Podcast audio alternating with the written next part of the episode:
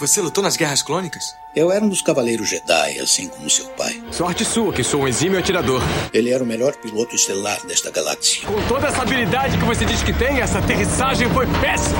E um guerreiro astucioso. E cadê o seu sabre de luz? Ele foi tirado da minha mão. Por uma pedra? É, por uma pedra.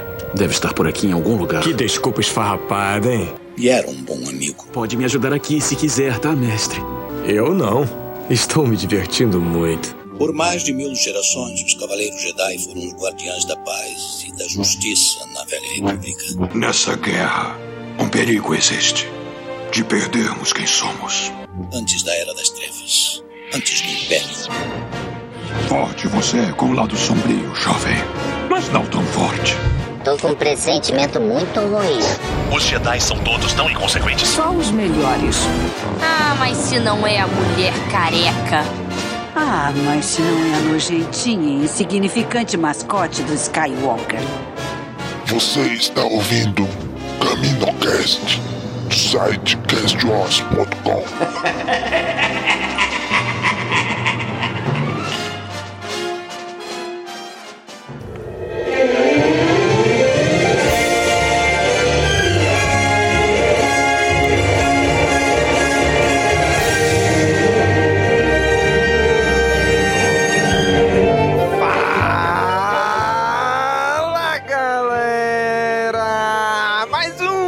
CaminoCast começando! Aqui é Domingos e hoje aqui com a gente o Daniel. E aí, Daniel? Até que enfim a gente vai falar dos episódios bons da terceira temporada de Rebels. Que a primeira parte sim, foi, hein? foi duro. Aí sim, ainda bem que mudou tua frase de abertura. Obrigado, Dan. Não quer dizer que eu não acredite naquilo. Mas pelo menos não foi pro ar.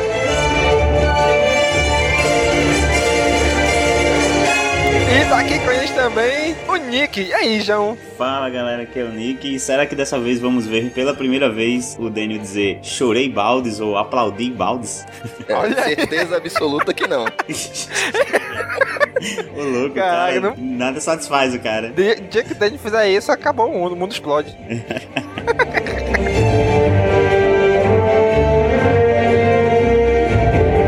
e hoje temos aqui dois convidados. O primeiro vem lá do Jedi Center. Você fala Jedi Center, já sabe quem é, né? Já sabe quem é a nossa beat aqui. E aí, Marcelo?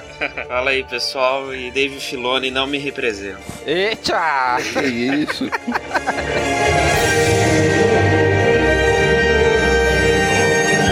E também nosso próximo convidado, vindo lá do Sociedade Jedi, do 501, da USW, de tudo que é lugar, o Vebs. Aí, Vebs? Oi, aí pessoal, beleza? É um prazer estar aqui com vocês e é um prazer jogar a polêmica de que o trailer de Rebels é melhor que o trailer, de, que, que o trailer do The Last Jedi e o trailer... Certeza. É, certeza absoluta, né?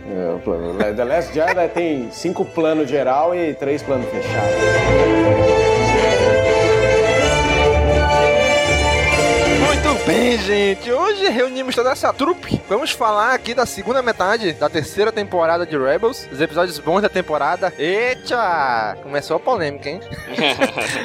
Vamos falar desses episódios agora.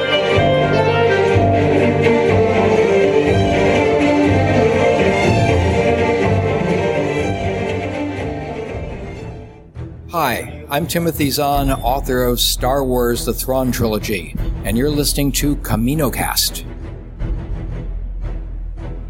Muito bem, gente. Falando aqui agora dos episódios da terceira temporada de Rebels, da segunda metade. Começou aí já depois de. A temporada deu uma parada pra Rogue One, né? Obviamente. Todo ano vai ser isso. Uma parada pro filme, né? E na volta já volta trazendo o personagem do filme, né? Já trouxe aí o Sol Guerreira e seus múltiplos olhos, né? Cada, cada participação dele é uma cor de olho diferente. É bizarro isso. né? Galite de É, contato, pô. Clone Wars era azul, aqui é verde, Rogue One é marrom. Eita porra.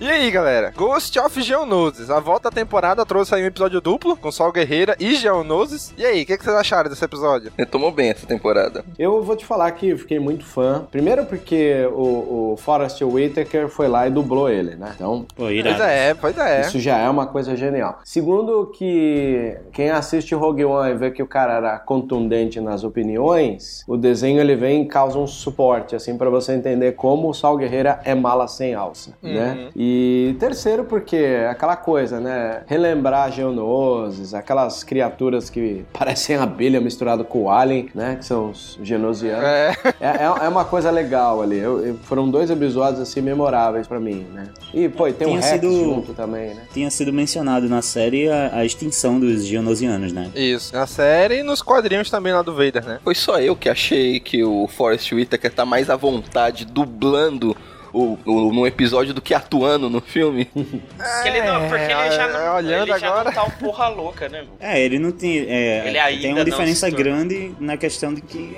a gente viu um, um Sol Guerreiro no filme bem fudido, né? Então até a voz dele não tá tão esquisita assim, não tem aquelas, aquelas entonações. no- É que, no, é que no filme eu achava que ele me dava a impressão que ele tava pouco à vontade no personagem, tá com aquela cara de puta que pariu, o que eu tô fazendo aqui? Ah, não tive essa impressão não, cara. É, eu, Você go- eu gosto, eu gostei mais da ligação desse episódio com o personagem dele em Clone Wars do que com o de Rogue One, assim.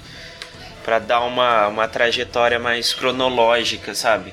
Em vez de eu ficar mais interessado em ver ah, como é que ele ficou daquele jeito e tal, eu tava mais pensando como é que ele vai lidar com os anos da guerra e tudo mais, sabe? Ah, isso é uma coisa Acho que, que, eu, acho que eu funciona esperei. melhor. Uma coisa que eu esperei desse episódio é que eu achei que ele ia definir algumas coisas quanto ao Sol Guerreiro. Quer dizer, definiu a personalidade dele, né, já, mas é, achei que ele ia definir algumas daquelas daqueles problemas que ele tem no filme, ou da respiração, ou da perna fudida, qualquer coisa assim, ou iria definir o porquê dele ter sido afastado do- dos, dos rebeldes, né? Eu imaginei que nesse episódio aqui ia acontecer, assim, a ruptura. Cara, e esse negócio da ruptura é uma das coisas que mais me interessa, porque se por um lado o Rogue One ele trouxe um lado de um- um- uma certeza de que rebeldes não são tão bonzinhos assim, né? Quando Cassian vai lá e dá um tiro no, no- num, num cara que é informante dele dos rebeldes, aí você vê que os rebeldes também têm o seu lado ruim ali, né? O seu sangue ruim, né? E saber que o Cassian é um cara que, que tem o seu sangue ruim e depois descobrir que tem gente que se desligou dos rebeldes porque acham que eles pegam leve e isso tá em cima, todo, todo apoiado no Sol Guerreira, pô, eu acho um puta personagem e acredito que ainda vão desvendar em algum HQ, viu? Não, não acho que livro, Não. mas em HQ é capaz que eles possam desbravar Não, isso, daí. Isso contrasta com o próprio com o próprio Rebels, porque assim, em, em Rebels a gente tá assistindo algo mais heróico, assim, as pessoas estão se juntando pra criar uma rebelião, lutar pelo que é certo. E o Sol Guerreira seria ali a forma dentro de Rebels de mostrar que nem todo mundo luta dessa forma, algumas pessoas lutam da forma mais, sei lá, obscura e amarga possível. E esse Sol Guerreiro que a gente vê em Rebels tá mais parecido com aquele de Rogue One do, do flashback, né? Quando ele vai Sim, resgatar Jean do que com o que morre em Jeddah, né? Ele tá careca, tá com as duas pernas ainda, não tá com o inalador. É, porque no trailer, lembra, o, o, o Saw Gerrera, ele tinha aquele cabelo todo chumaço, né, de cabelo. Aham. E aí no, no filme ele tá careca. Ou é o contrário, é, no trailer ele tá careca e no filme ele tá com... Eu não lembro ao certo agora, mas há, uma, há, há um desencontro de visuais dele no próprio filme. No trailer, no que era o trailer, né? E no que virou o filme na verdade. Se alguém aí le- lembrar, por favor, me corrija. É que na, na verdade, ele, ele- como é que eles corrigiram isso, né? Eu, eu acho que isso foi problema das refilmagens, eu acho, né? Sim, sim. Que no ele tá cabeludo, no outro ele tá careca. Então eu boto careca pro flashback e o cabeludo pro atual, vamos dizer assim. Mas seria. Eu acho que faria mais sentido o contrário, né? É, também Ele tá acho. cabeludo antes e virou careca agora. É. Não, era careca e virou cabeludo. Curirim. Deve estar no fim da vida careca, perde cabelo. Faz todo sentido, né? Ah, mas eu esperei que eu esperei que ele já tivesse aquele aquele monstro de estimação, sei lá, no ombro, aquela lula. Como é que é? Body, como é que é o nome? É assim. Borgalet. Burgalo. Os caras imitam a voz do cara, olha só. Pois é, bicho. Alguma coisa que eu achei legal também desse episódio é que ele meio que faz uma conexão com aquela HQ do, do Vader, né? Que ele vai em Geonosis e tem uma rainha lá. Isso, caralho. Isso aqui, é ele, ele diz que o Click é o último genosiano vivo. E que ele tá guardando o ovo de uma rainha. Isso aqui se passa antes do episódio 4. É aquela HQ se passa depois do episódio 4. Logo, subtende que ele conseguiu proteger o ovo, a rainha nasceu e aqui aparece na HQ do Vader, né? A pena que você não deu, é que você não deu margem, tempo pra fazer a piada. Porque você falou logo que subtende-se que, aí eu ia falar que o ovo era o Snow. Começou, deu, deu início aqui as piadas sobre Snoke, essa foi apenas a primeira. É. Mas uma constante que a gente vê nessa temporada é eles tentando fazer uma ligação, uma, faz uma é, bela ponte no Clone Wars com o episódio 4. Eles vai pegando elementos dos dois lados e fazendo a ponte. Nesse episódio Isso. eles já liga com o Rogue One tendo Forest Whitaker, já tem o Rex, já pega os genosianos, já tem o desenho da Estrela da Morte que o genosiano faz no chão que eles não entendem, um círculo Mas ninguém entende é, nada,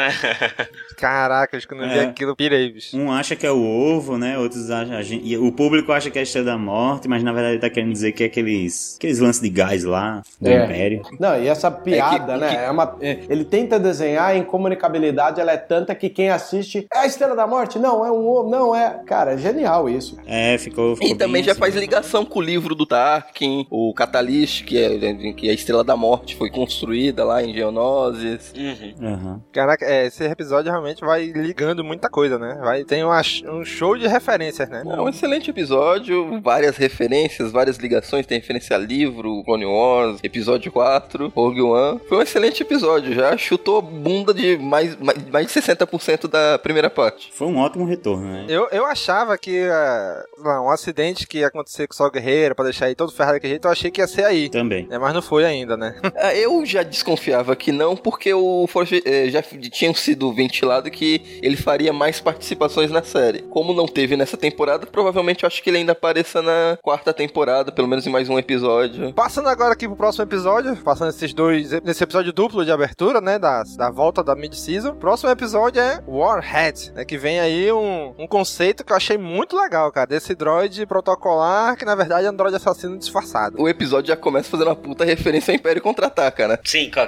com a sonda descendo e... É igual, é, não, assim. praticamente é, uma mesma cena, refeita. É, bem parecido é. mesmo. E vale, vale o destaque até pro Chuvebs aí, a referência a Metrópolis também, né? Que não é a primeira vez que aparece. Não é a primeira vez. O próprio desenho do, Mar, do Steve Marquand sobre o, R, sobre o C3PO é uma homenagem a Maria, o androide do Metrópolis. Genial filme do Fritz Lang, que inclusive é. de uns 5 anos pra cá andaram descobrindo material extra e agora parece que estão lançando o filme é, lá fora, não sei se aqui no Brasil, com as imagens que faltavam. E esse Android, né, que é o Android desse episódio, ele tem um formato totalmente em homenagem. Aliás, é, o Dave Filoni é um dos caras que mais saca referência a cinema. Pô, tem um capítulo de Clone Wars que é sobre o, o Boba Fett tentando matar o Mace Windu, né? Uhum. Uhum. Esse episódio em especial, ele tem toda hora que o Boba olha feio pro, pro Mace, tem uma musiquinha de gaita, que é uma referência ao filme Era Uma Vez no Oeste, né? Que o filme Era Uma Vez no Oeste, para quem não sabe, é,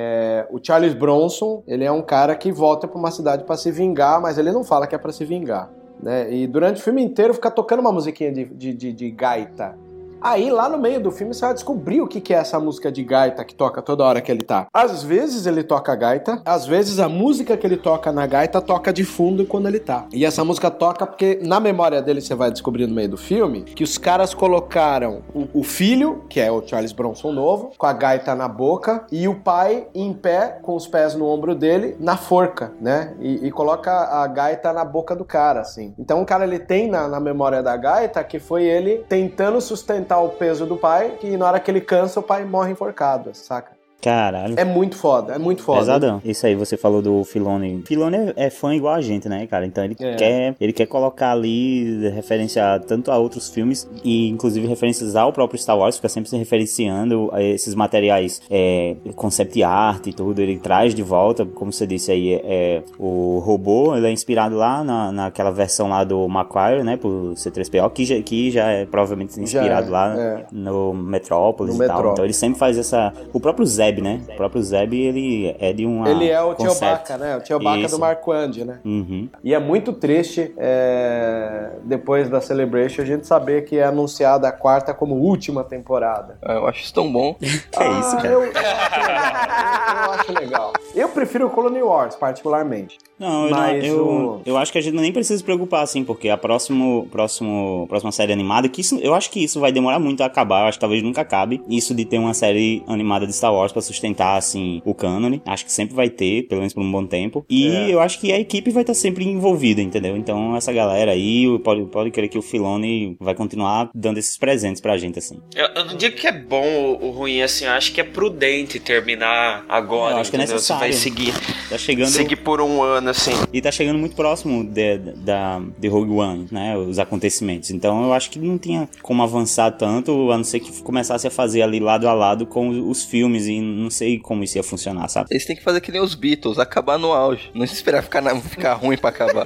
Não esperar alguém vir cancelar a série. Uma coisa que eu, eu tava vendo depois também, que a ideia desse episódio era ele se passar em paralelo com o próximo, né? Que é da Sabine, que vai lá pra, pra Mandalore. Então, enquanto eles estão lá em Mandalore, aqui na, na, na Shopper Base, né? Eles ficam tendo esse acontecimento aqui, né? Então, depois, depois acabou que não ficou tão simultâneo assim, mas ainda cabe um pouquinho, né? É, na verdade eu entendi que seria o mesmo, o mesmo episódio, né? Até. Isso ia acontecer um, com, com um episódio só. Ia mostrar lá e, e aqui. Aí acabou sendo desenvolvido como É, não ia caber, um né? roteiro em separado. Eu entendi dessa forma. Não sei se vocês também. Ah, Se fosse assim, não ia acabar em 22 minutos, né? É, 20 então. minutos aí. É, mas pelo que eu vi, porque assim, no lado de simultâneo poderia ser simultâneo em episódios diferentes. Mas eu acredito que ele ganhou, acabou ganhando um, um episódio separado. Porque assim, o episódio não é tão. é, o episódio é divertido e tal, mas. Eu particularmente facilmente- gostei do É um episódio. episódio ok. Eu gostei do episódio. É um episódio ok, é um episódio ok. Não é ruim, mas também não é, não é maravilhoso. particularmente gostei do episódio. Ele fez me lembrar que o Tron tá na série. Porque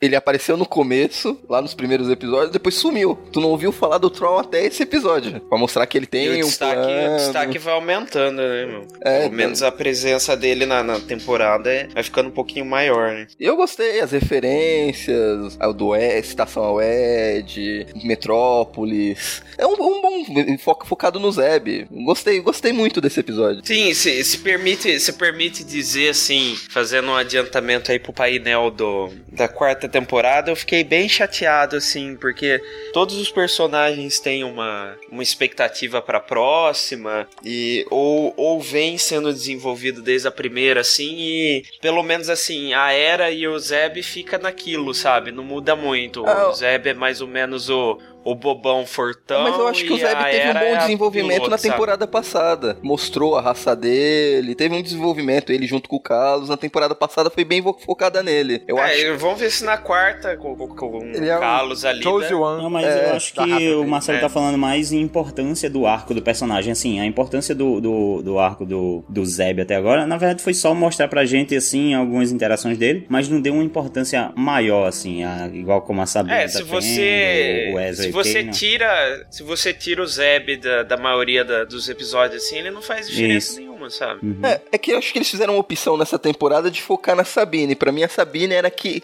era menos desenvolvidas do grupo. Eu acho que até o Chopper teve Isso. mais episódios focados nele que a Sabine. Aí eu acho que eles focaram essa temporada, não, vamos trabalhar mais a Sabine e deixar os outros um pouco de canto. Que nem na temporada passada eles focaram um pouco mais no Zeb, teve alguns episódios pro Chopper. Então acho que agora eles resolveram focar um pouco mais na Sabine e, em contrapartida, deixaram os outros um pouco de lado. Agora, quando o robô entrou lá em modo de combate e tal, a primeira coisa que eu consegui pensar foi por que não usaram, sei lá, aquele modelo do K2SO, cara. Ia ser, ia ser foda. É, Ah, mas eles cê- pensaram. Você sabe que no, é, no Rebels Recon ele fala isso mesmo, que o episódio, se ele fosse. eh, Se o Rogue One já tivesse num, num estado de desenvolvimento mais avançado, quando eles tivessem eh, feito esse Ah, episódio, sim. ele poderia ter usado o, o K2. Seria bacana. Pois também. é. Não duvido que vai aparecer na quarta, né? Até pra, pra cada vez mais ligar um pouco, assim. Eu não sei por que que eles pegam um droid protocolar que caiu aí no planeta. Ah, ok, né? Um droid apareceu aqui, trazer ele aqui pra base. Os caras no início não nem pensaram ainda por que, que um droid protocolar ia cair do nada nesse planeta, né? Só isso que eu achei meio. sem meio nada a ver assim, nesse episódio, mas, mas Bom, ok, do né? Zeb, do Zeb eu esperaria que ele não entendesse, mas sei lá, de um robô como o, o AP5 e tal, nem ele pensar, pô, deve ser uma armadilha ou algo assim. Uhum. It's a trap! Pois é, mas, mas no final eles conseguem, It's né? Até o cara fala, rapaz, não é que tu teve uma ideia boa? Falar pro Zeb, né? E reprograma o cara pra ele explodir lá na, no, no Destroyer quando ele voltar, né? É, foi bom mesmo. E aí eu fico pensando, cara, e a pessoa se ele volta pro Destroyer do Tron, já era o Tron, né? Ia explodir assim. Não, acho que podia voltar pro dele, mas tipo, a explosão não tivesse atingido o Troll, mas tipo, é, dar uma balada nele, sabe? Tipo, que os caras conseguiram é, um plano que quase poderia ter acabado com ele. Eu acho que seria interessante. Um cavalo de Troia desse, assim. Ah, mas esse, esse episódio acaba sendo importante lá pra frente pra gente saber que o Tron já tem mais ou menos uma possível localização da base deles. É, já diminuiu o, o campo, o campo de, de, de busca, de atuação né? dele, né? O campo de busca né, já diminuiu bastante, né? Pra poucos planetas. É, graças a esse episódio, esse droid e todos os acontecimentos desse episódio. Bom, então aí passando já pro próximo episódio, aí o Trials of the Dark Saber. Aí sim, bicho. Voltou a aparecer o Dark Saber. Voltou ali. A gente, aí a gente começa a entender um pouco mais da Sabine. Eles trazem coisa lá da Velha República. Esse episódio foi muito show, hein, bicho? Ah, também foi roteirizado pelo Dave Filoni em pessoa, né? Cara, é. eu não lembro muito do episódio. O que, que ele trouxe da Velha República pra esse episódio que você comentou? Foi aquela história do, do Mandaloriano Jedi, hum. que foi lá pra, pra, pra Ordem Jedi, aí depois construiu o Dark Saber e voltou o e tal. Vizla. É verdade. E, e, e, o jeito que ele conta essa história é bem legal, né, cara? O, o recurso ele visual. Ele faz anima assim. uma animaçãozinha 2D ali, é, né? Algo, é, muito bacana. Algo parecido um pouco assim. Achei muito show. Já é a segunda vez que a gente fala de Harry Potter hoje, eu acho. Mas quando no último filme. É, imaginei né, isso quando também. vai contar a história do, dos. Das relíquias da morte e tal, dos irmãos. Eles usam também esse ah, recurso. eu lembrei disso, mano. É legal usar uma animação dentro de uma animação, né? É bem legal. Sim, e, e, e, tem um outro filme que também faz isso maestralmente, que é o Hellboy 2. Isso, Hellboy, lembrei também. Lá eles usam um, uns bonequinhos mais 3D, é, assim, mas... não chega a ser 2D mesmo. Mas é bem maneiro. E outra, é, uma das coisas que me faz gostar desse episódio, ou todos os outros episódios que entrem em alguma questão Mandalore, é entrou a questão mandaloriana, entrou política junto. Aí os episódios ficam muito ricos. Uhum. Uhum. Não sei quanto, quanto a vocês, mas assim, é, é, Mandalore é tão Brasil nessa, nessa era, era, né? Assim, de, é muito Brasil. Sabe aquela coisa de disputa de poder? Você segura um cara que tá procurado, esse cara, ele tá escondido, aí ao mesmo tempo esse cara sabe demais, estão querendo matar o cara. Você fala, mano, isso é muito Brasil, cara. É verdade, os caras cara pegam uma nave. Daqui a pouco eles... aprova a terceirização, os caras não aposentam mais. Não, aí o Mandaloriano lá pega uma nave e os caras derrubam a nave do cara e fica por isso mesmo. É assim. Eu gosto mais da, da, da política mesmo, da abordada em Rebels do que Clone Wars. Agora alguém é pode... mais, mais simples, né? Mais fácil, mais interessante. Agora alguém pode... Uma coisa que eu... Era uma coisa que eu não tinha reparado antes, que eu só reparei nesse episódio, é, pelo menos na segunda parte. A Sabine, no começo da temporada, ela já tinha aquela porra daquela, daquela corujinha da força desenhada no, na roupa dela? Já. Já? Já tinha, Já, sim. já tinha. Ah, tá. Que eu só reparei nesse episódio. Bom, agora o que eu achei legal também, bicho, que eles contaram, vamos dizer assim, o que seria as guerras mandalorianas lá do, do Legends hoje, né? O Kanan cita, né? Ah, teve uma guerra aí entre Mandaloriano e Jedi e tal. Aí a Sabine meio que usa uma dessas armas dada pelo Finral pra ela, né? Aí o Kanan puxa ela, bota o sabre de luz assim nela, né? Você olha, mas não esquece que quem venceu a guerra foi o Jedi, não os Mandalorianos, né? Eu achei muito escroto da parte dele falar isso. Ele ficou possesso ali, ficou bravo ali, né? Mas é legal porque cita coisas que não é do canon, né? É do Legends. E que podem vir a ser recanonizados ou contados de uma outra maneira, né? Mas são coisas que a gente já conhece, né? É, que a gente já sabia que tinha tido a guerra que no Clone Wars já, já tinha sido citada, né? Até no, em um dos episódios lá que tem aquela fantástica luta do Palpatine, tem as, os desenhos em Mandalore na parede o, o, da guerra. Isso, uns vitrais lá. E né? o Fenhal nos deu um, um presente aí, que é esses braceletes da, da Sabine. Isso aí pra quem joga RPG de Star Wars e tal, porra, foi um presentaço. A galera vai, vai atrás disso, hein? todo mundo vai querer ter um bracelete é, desse né? agora. Porque todo mundo queria ter uma armadura mandaloriana. Agora vão querer ter braceletes mandalorianos também. E o Ezra continua um porre, né? Nossa senhora, nem... Um O molequinho só- chato. É, é, é, ele é chato porque ele adora cobrar o. É, eu quero um desses jetpacks. Aí o que, que a gente vai ver no trailer da Season 4? Ele com jetpack. Vocês notaram isso no trailer? do- Sim.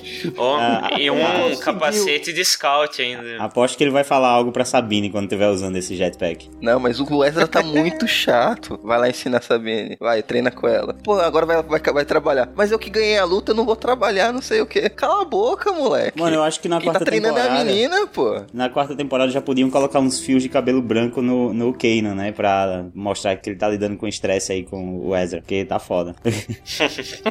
pois é, né, cara? E é legal assim porque esse episódio a gente conhece muito, a gente aprende muito da Sabine, né? Que a gente não sabia quase nada cara, dela. de uma forma bonita, né, então cara? a gente aprende muita coisa dela. Fizeram bem isso aí. Sim, e, e o- sim, cara, ficou bem legal. Ela, começou, ela contou um pouco da história dela, que ela saiu. Ela, ela é considerada traidora pela família dela, pelo clã dela, né? Ela, é- ela saiu justamente pra proteger eles e ela é tratada como traidora. Mas eu acho que né? a parte que, assim. narrativa que, que mais contribuiu, assim, que ficou bem legal, é porque a, a Sabine não se abria quanto a isso. E ela, como a Mandalor- Mandaloriana, ela se abriu, assim, de verdade, num combate, sabe? Eu achei isso muito legal, cara. Ela lutando ali com o Kanan e falando tudo que ela tinha pra falar. Eu achei isso incrível, assim. Foi uma das, das coisas que mais contribuiu pra personagem. Foi só eu, mas alguém achou que o Bendu ia treinar ela também. Eita, porra. ah, eu Eu achei que que... ele ia dar umas dicas pra ela, falar alguns lances. Fazia parte do plano inicial do, do episódio também. O o Kanan ia levar ela até o Bendu, mas aí É uma coisa que eu gostei muito também é que não desenvolveu só a Sabine, desenvolveu- principalmente ela, mas ajudou a desenvolver também o Kenan, né? Que ele também não confiava muito em dar o sabre pra ela ainda, e a Era vai lá, olha, a Era dá umas dicas ali, uns conselhos de mãe, né? Aí o Kenan pega e dá o sabre de luz, o sabre negro pra ela, pra ela treinar com ele, né? E é legal que ela fala assim, porque tudo que tu imagina, é um sabre feito de luz. Então, pô, não tem peso, né? Aí ela fala, nossa, ele é pesado, né? E conforme ela luta e vai começando a pegar o, o manejo dele, ela vê que vai ficando mais leve. Uhum. Então não é porque ele é de luz que ele não tem peso, né? Então ele tem um certo O cabo peso. é pesado, não tem a lâmina que não tem peso. É, mas eu acho que ela quis dizer Ah, eu pesado. Deve ser a a energia também, né? A gente não tá, tá querendo procurar sentido em sabre de luz, né? Ih, rapaz, que isso, rapaz? Corre mais, mais, faz mais sentido em Star Wars. Quando a ciência arrumar um jeito de conseguir colocar tamanho no feixe de luz, beleza. É, são as duas coisas que, que ficou definido aqui nesse episódio quanto ao sábio de luz, né? Que é esse lance do peso, que ele vai se adaptando ao usuário, e que as, as lâminas se atraem, né? Uma lâmina atrai a outra. Aham. Então Por é isso que nunca como acerta se- ninguém. Pois É é. como, é como se o, a pessoa que tá utilizando, ele tem que sacar essas coisas, né? Entender quando ele vai ficar mais leve, entender que a lâmina se atrai pra ele conseguir realmente utilizar o sabre. Não é só pegar e sair batendo. Existem tipo umas variáveis, né? E aí mostra um pouquinho também a da Sabine por que que ela é considerada traidora, porque ela fez armas pro Império, né? E essas armas acabaram sendo usadas contra Mandalore, né? Então é por isso que ela foi considerada traidora, né? E ela saiu do Império pra que não, não construísse mais essas armas, né? Foi meio que um Galen Erso, né? Meio... Sim, é Isso, isso mesmo. Só que aí o Galen decidiu não sair, ela decidiu sair, né? Vem esse paralelo aí também. Se ela tivesse ficado e sabotando, ia acontecer igual na temporada passada lá, que, que Tron foi atrás de quem tava sabotando as, as, os equipamentos imperiais, Sabine tinha sido pega lá. Bom, aí passando já pro próximo episódio também, né? Que é meio uma continuação desse, né? Coisa que a gente quase não vê, né? Em, em Rebels, uma, meio que uma continuação, né? Que é o Legacy of Mandalore, né? A- O legado de Mandalore aí, que ela continua contando essa história da Sabine e agora ela vai pro planeta lá onde tá o- a família dela, o clã dela, né? Que não é ainda Mandalore, mas é um outro planeta, tipo uma base avançada deles, né? Era muito comum em The Clone Wars, né? Ter episódios sequenciais, assim, até três ou quatro. Mas em Rebels não é, não é Uhum. comum, não. Só finais de temporada, assim, tem. E o máximo que a gente teve foram dois, não chegou a ter três episódios, não, né? Que eu lembre, Não, não. acho que não. Foi dois mesmo. Teve o do Sol, Guerreira, teve os finais de temporada. Acho que foi só. Sempre eram dois mesmo. E aí apareceu pela primeira vez a mãe da Sabine, né? Que muita gente achava que era a Bocatan, né? A irmã lá da Satine. Mas não. Chatine. Sat... Respeite. É a Ursa Rain, a chefe do clã Rain, né? Que é o nome da família a gente dela. tava se perguntando quando analisou o trailer, né? Se ia ser aquela personagem que apareceu e eis que é ela mesmo. Eu gostei muito desse episódio, só que eu- duas coisas que me incomodaram bastante foi... Tem muito pouca gente, muito pouco mundo mandaloriano nesse local. Ah, mas e... só o clã dela, né? É, então, mas o clã é muito pequeno. Achei que, Ah, deve, um- ter, deve ter morrido uma um cidadezinha. assim. É, então, foi. E eu achei que a história ficou muito corrida, que o tempo do episódio é curto. Eles tiveram que correr um pouco com o desenvolvimento. A briga da Sabine com a mãe dela foi resolvido muito rápido. Acabou correndo pra acabar o episódio con- condensar na história em 20 minutos. Uhum. Pois é, esse, esse é o problema dessa, dessa de Rebels não ter tanto episódio de sequência, assim, em sequência, né? Manter a sequência de história. Porque acaba se limitando aos 20 minutos do episódio, né? Então tem que algumas coisas tem que acelerar, senão não cabe no episódio, né? Não é, como não é trabalhado em arcos como Clone Wars, então algumas coisas tem que acelerar pra caber no episódio só, né? Então, mas matava um daqueles episódios merdas da primeira parte e esticava esse em dois. Nossa, isso ia salvar tanto o, o Clone Wars de algumas enrascadas também. Aham. É, praticamente todos os episódios de droids e Jar Jar Binks. É, isso ia salvar um monte de série, né, por aí. Aliás, uma das coisas que eu sempre paro e penso é que o formato de séries com 22 episódios, isso aí já era. A galera já tem que pensar no formato HBO, 10 episódios, no máximo 15, É, o, o né? público já tá pensando assim, o público já tá querendo a série de pouco episódio, 13 pra baixo, porque que aí vai, vai, É. é, vai ser mais direto. Realmente eu vejo pouquíssimas, pouquíssimos amigos meus que acompanham séries de 22 episódios, eu mesmo não acompanho nenhuma. Isso que a gente tá falando de uma. A gente tá falando de uma de 20 também, né? Imagina se tivesse 45 Ah, não, minutos. caralho. Mas bo- sempre É. vai ter episódio filler. A primeira temporada era mais curta e tinha episódio filler no meio. Isso é natural. É, o, eu, Pois é, eu, mas eu aí é menos, né? É, mas é aquela coisa, o Rebels primeira temporada foram 10 ou 12, eu não lembro, e, e não foi, como ele falou, o Danny falou aí, não foi preciso. E essas com quase 20 foram bem mais precisas, talvez porque rolou umas mid-seasons, né, e tal. Mas isso sempre vai ter, não vai ter jeito. O próprio, o próprio Game of Thrones, que todo mundo declara o formato ideal, tem esses episódios assim, né, de enchição de linguiça, mas eu acho que se os roteiristas, se, se- sei lá, se prontificassem a fazer uma coisa mais, cada episódio inesquecível, fica um pouco melhor, né? Dá pra aproveitar mais e, e, ao mesmo tempo causa mais. Há um rubor ao redor da série que acaba acontecendo, só precisa se ligar no formato e na roteirização. Pois é, mas assim, mas assim, não defendendo os fillers, né? Mas eu acho que assim, tem que ter um ou outro episódio onde tu meio que dá uma respirada, né? É, eu, não, eu não vejo problema em filler, eu vejo problema em filler chato, sabe? Que não. Que não acrescenta nada, O que né? a maioria. acrescenta muito. Porque assim, tem sabe? filler, porque tem filler, que é filler, Exato. mas assim, mas acrescenta uma ou outra coisinha, né? Tipo a primeira temporada. Teve filler, mas todos acrescentaram alguma coisa pra aquela O problema temporada. é você terminar o filler. O problema é você terminar o filler com a sensação de que perdeu tempo, entendeu? O que, Aham. foi, o que para mim aconteceu na primeira parte dessa temporada. Aham. Os fillers que teve na primeira parte dessa temporada não acrescentaram em nada. Tanto é que são esquecíveis. Eu não tô nem lembrando aqui.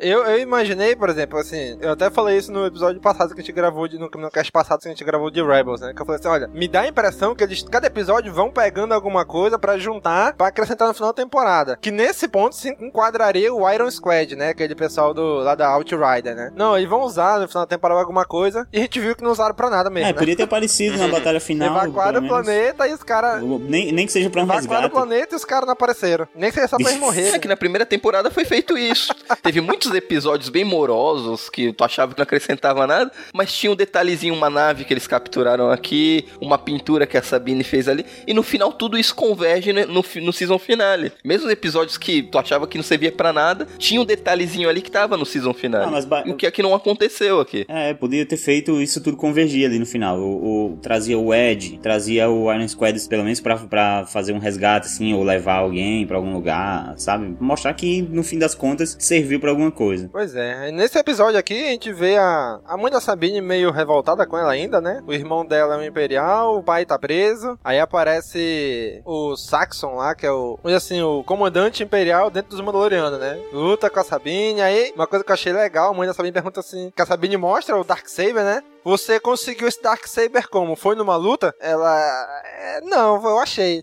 Então você não merece estar segurando esse Darksaber. Você tem que conquistar ele, né? Eu, caraca, velho, faz total ligação com aquele episódio do Maul em Mandalorian, né? Lá no Clone Wars. Porque ele venceu o Visla lá, né? E conquistou o- Darksaber, tanto que os Mandalorianos seguiram ele por causa disso. E agora não, ela não venceu o Darth Maul. Ela não venceu o Maul. Simplesmente ela achou no chão lá o, o Darksaber, né? E faz total sentido na cultura mandaloriana isso, né? Já que ela, que ela não é, a- vamos dizer assim, ela não tem direito de estar com aquela arma se ela não ganhou aquela arma, né? Se ela não conquistou aquela arma. Então as pessoas poderiam, sei lá, reclamar a arma, sei lá, chamar ela pra um combate e se a vencessem, ficar com a arma dela, eu acredito. Sim. Segundo o costume mandaloriano, sim. Ainda bem que ela foi treinada.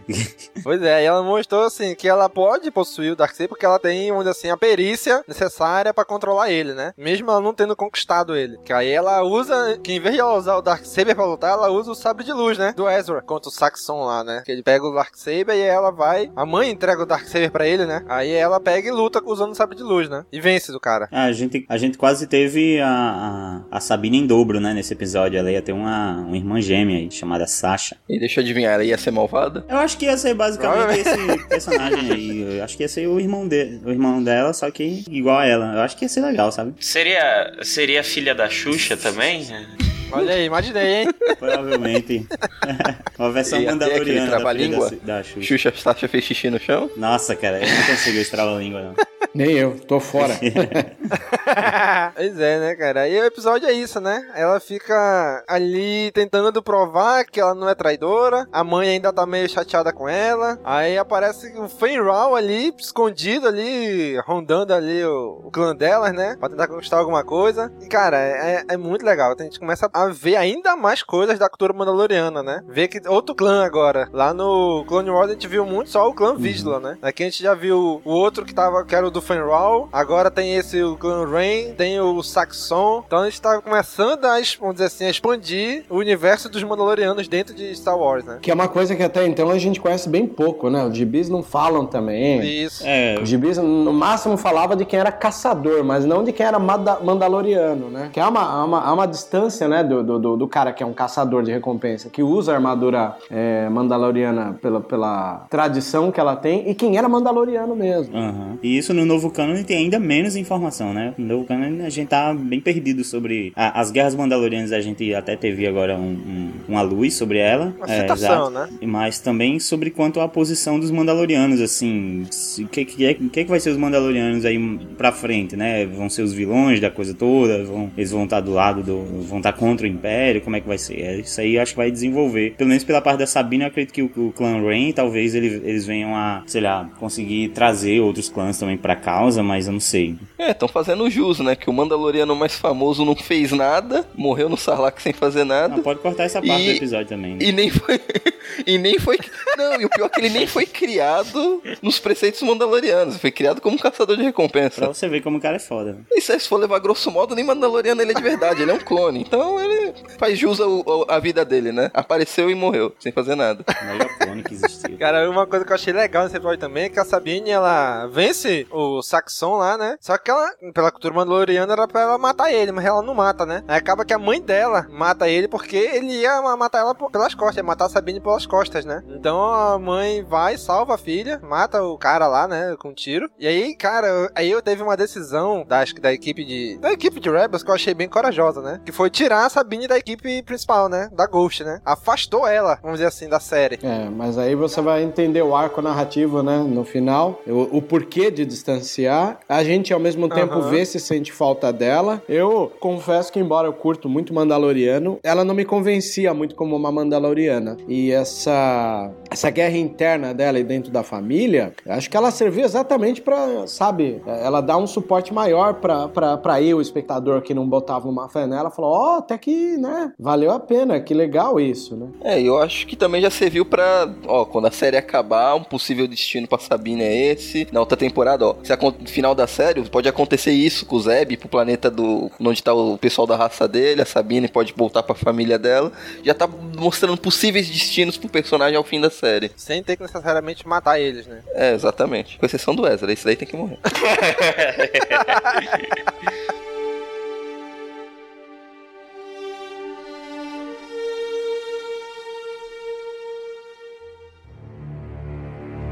Fala galera, tudo beleza? Eu vim aqui rapidinho no intervalo desse episódio só pedir pra você, você mesmo, comprar os produtos da Amazon pelo nosso link que está no rodapé do nosso site. Corre lá e ajuda a gente. Valeu! Então, passando aí pro próximo episódio, né? Que agora é um episódio imperial, né? Episódio foda. Through Imperial Eyes, né? Então aí a gente viu um episódio focado no Carlos, né, cara? Que o, o Ezra, a, a- que eles acreditam que a identidade do Carlos como Fulcrum foi comprometida, né? Então, opa, temos que ir lá resgatar o cara, né? E o Ezra vai lá com disfarçado de Bounty Hunter, né? Eu achava que o episódio inteiro ia ser em primeira pessoa, assim. Até pelo nome, né? Pelos olhos imperiais e tal. Ia ser um conceito Uhum. interessante, né, cara? É uma coisa que é, é, é bastante é, curiosa, assim. Engraçada que ele, o Filone... Eu não lembro se foi o Filone, alguém ele fala desse episódio. É que no começo o, o Carlos, ele, ele levanta e lava o rosto, né? Mas o modelo dele tá com luva, né? E ele teria muito... Ia ficar meio um custo a mais fazer um modelo sem luva só pra aquela cena e tal. Então eles tiveram que achar um jeito de maquiar aquilo lá. E foi bacana, assim. Essas gambiarrinhas, assim. É legal que eles estão mostrando coisas pequenas assim que de Star Wars nunca foi mostrada, né? Mostrando o banheiro, mostrando uma pia. Pô, a pia já foi. A hora, a hora que vê a, a hora que vê a privada, eu, eu fecho tudo e vou viver de podcast só. Não, ainda, ainda vai ter um mistério. Eu vou estar tá Como os Stormtroopers tiram a, a, armadura pra fazer a necessidade. O, o Web sabe. Sei o quê? De privada? Eu não. não, o trabalho que dá é tirar a armadura pra ir no banheiro. Ixi, tirar a armadura pra ir no banheiro. Cara, nem a armadura de Biker Scout, que é a mais suave, você tinha uma, uma, uma leveza. Esses dias eu fui fazer um evento do 501 Filantrópico numa oficina de Harley Davidson. Eu fui tentar tirar a armadura de clone que eu não vestia há dois anos. Meu Deus dos... Mano do céu. Nossa, mas tu entrou igual o, o, Rex, né? Na armadura. dois anos Cara, que eu não tô, velho, eu tô gordo. Dois anos depois eu tô gordo, o negócio tá apertado, porque tava... E eu engordei mesmo, eu engordei 8 quilos. Aí eu tinha que ficar, tipo, murchando a barriga, segurando o ar. Aí eu falei, não, ainda com vontade de ir no banheiro? Não, já tirei a fantasia, fiquei meia hora, falei, não, já era, tô velho. Meu traje de verão... é, e eu fiz um traje de verão, que é a do, do, do Krennic, né? Que eu sempre odiei fantasia uhum. que mostrasse a cara. Uma das vantagens das roupas de trooper é que a galera, quando vinha tirar foto contigo, fazia caras e bocas e você por dentro da armadura você fala, nice, eu não preciso nem mostrar minha cara, né? Mas agora, é, eu é... penso assim mesmo. Mas ó, uma das coisas que eu gosto e queria comentar é de uns tempos pra cá, a única figura que a gente via com conflitos internos era o Vader, porque às vezes a narrativa de um gibi ou de um livro ficava nele com a culpa dele, com as faltas que ele teve na vida, com os remorsos e tal. Outros membros do Império a gente não via com essa fraqueza, né? Então, para mim foi muito legal em uma tacada só a gente ver um Krennic, que é uma figura frágil dentro do Império, no filme Rogue One, e o Kalos dentro do desenho Rebels. Eu nunca imaginei que veria o Kalos com conflitos internos, assim, né? E ele tem essa crise de consciência o tempo inteiro, por isso que ele vira casaca estando lá dentro. É, eu acho que, eu acho que vai um pouco... É, faz a gente perceber que lá dentro nem todo mundo é assim, cego pelo Império, né? Não é todo mundo simplesmente um vilão, uma figura maligna que serve ao Império. Existem alguns personagens que estão ali por motivos diversos e pode, e pode acontecer, sei lá, um, um estalo assim e o cara percebeu o que tá fazendo, entendeu? É, eu nem digo perceber porque ele descobrir que tá do lado ruim, mas ele descobrir que ele entrou no Império acreditando que o Império poderia ser uma coisa, só que na prática é outra. Sim. Que praticamente, se a gente for analisar, é muito igual na nossa vida em quase tudo. É, imagina, um cara entra pra corporação da polícia e acha que vai defender os fracos dos, dos bandidos. Aí ele descobre que a organização que ele tá tem braços dentro da máfia com bandidos. Aí ele perde a esperança, perde um pouco a referência. Então, uhum. é, é, legal ver essa crise de consciência em um personagem. Tipo, pô, eu entrei no Império acreditando ser uma coisa, mas o Império não tem nada a ver com isso, né? E,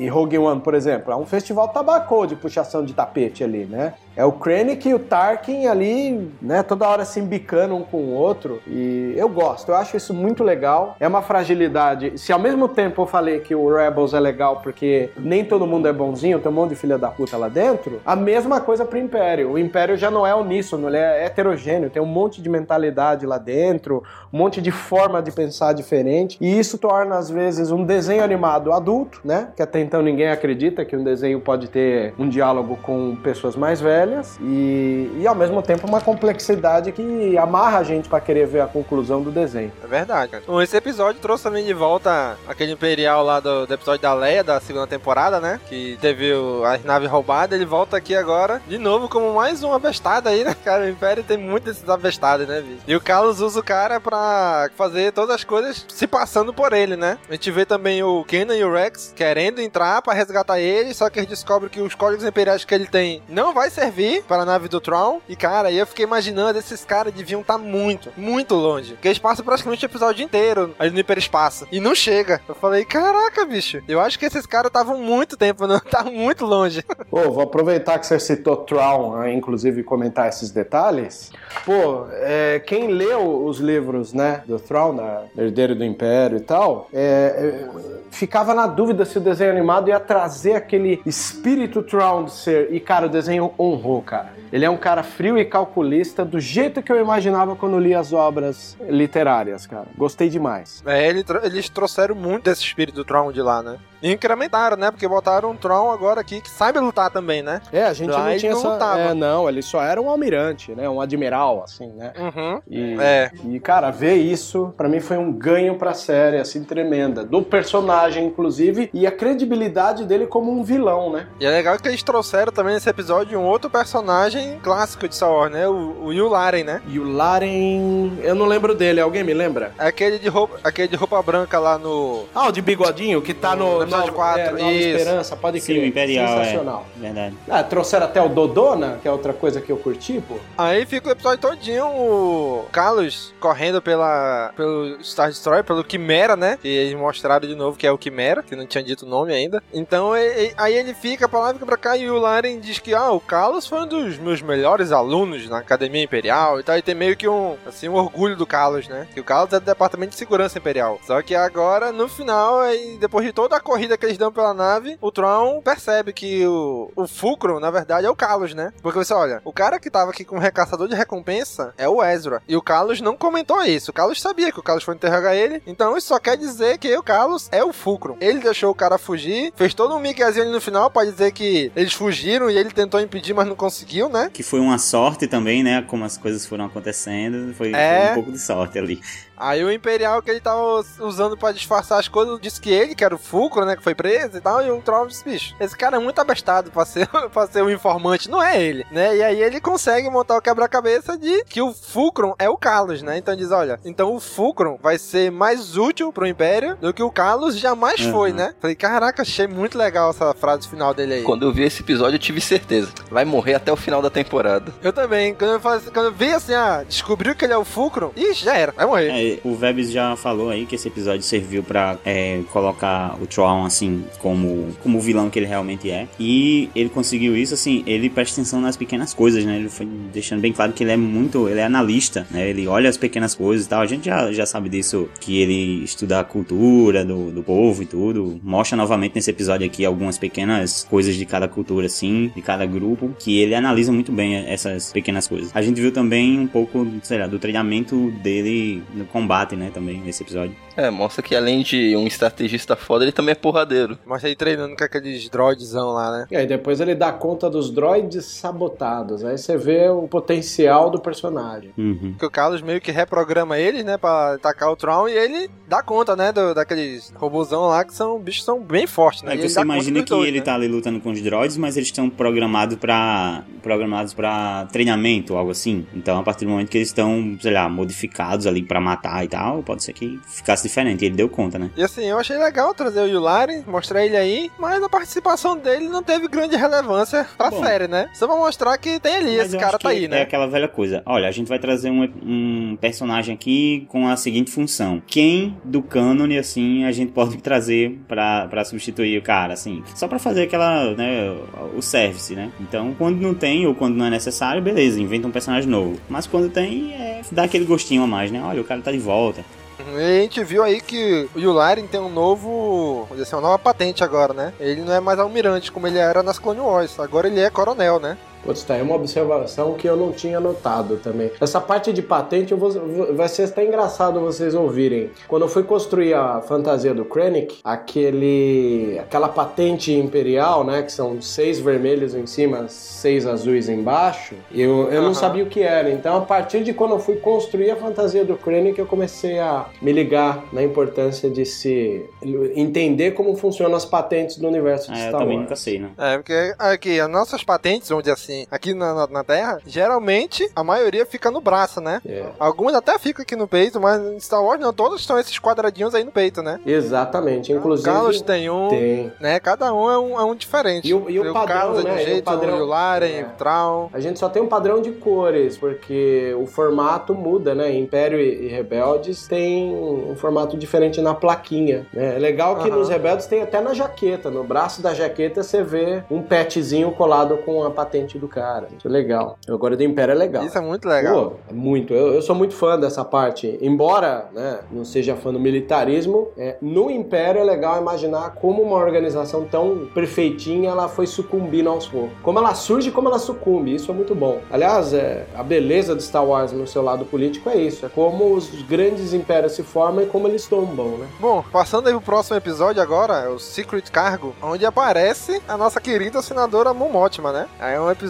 já não mais visto do ponto de vista imperial, e sim agora, novamente, dos rebeldes, né? Cara, que é lindíssimo que eles entram numa nebulosa lá e que a era força demais a Ghost e no final meio que dá um. quebra um pouco a Uhum. Ghost, né? Porque eles estão levando a Mon Mothma, né? Eles vão. Na verdade, eles recebem uma missão pra transportar uma carga muito importante. Só que eles não sabem o que, que era. E de repente, quando eles estão lá, que eles descobrem quem é, é a senadora Mon Mothma, que eles estão fugindo porque ela tá sendo perseguida pelo Império, né? Que ela é dada como. Eles tinham acabado de Traidora, ouvir a né? transmissão dela, né? Foi até uma surpresa, assim, pra eles. Eu, tenho, um- eu tenho uma coisa a dizer. Eu acho que esse episódio veio faltando pra mim. Veio faltando?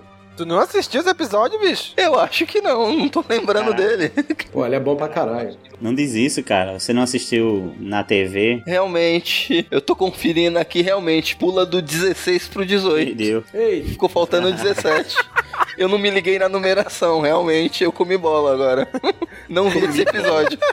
Boa, bicho. Esse episódio é muito show, bicho. Já parece Dantooine, cara. Pode ver, cara, ele é incrível. É, é um puta episódio. É, eles entram na nebulosa, tipo, eu não me lembro se é a mesma nebulosa que o Anakin entra lá em Clone Wars, mas é a mesma ideia, é atravessar pela nebulosa, e só que dentro da nebulosa aí, a Era meio que força a Ghost pra poder tentar derrotar um, ah, um outro, um caçadai novo lá, aprimorado, que tem escudo, que tem Não pendrive, Defender, tem né? uma porrada de coisa, né? É, eu acho que é TIE Defender o nome, não lembro. É um TIE Fighter novo lá, com uma porrada de... Como se tivesse grudado uns dois, três TIE Fighters num só, assim. Aí virou aquele. Mas é legal porque aparece a Mon Mothma, né? Eles falando... Aparece ela falando no Senado ali, é, meio que falando mal do Imperador, né? Então ela é dada como traidora e tá sendo... E tá tendo que fugir, né? E aí ela marcou um ponto de encontro em cima de Dantooine, que a gente só descobre depois que é Dantooine, né? Que vai chamar a galera, olha, quem quer se unir à rebelião? Vamos montar aqui uma rebelião agora aqui, né? Então a Era tá ali ajudando eles a fugirem. Aí o que acontece? O... Aqueles Y-Wings que eles roubaram lá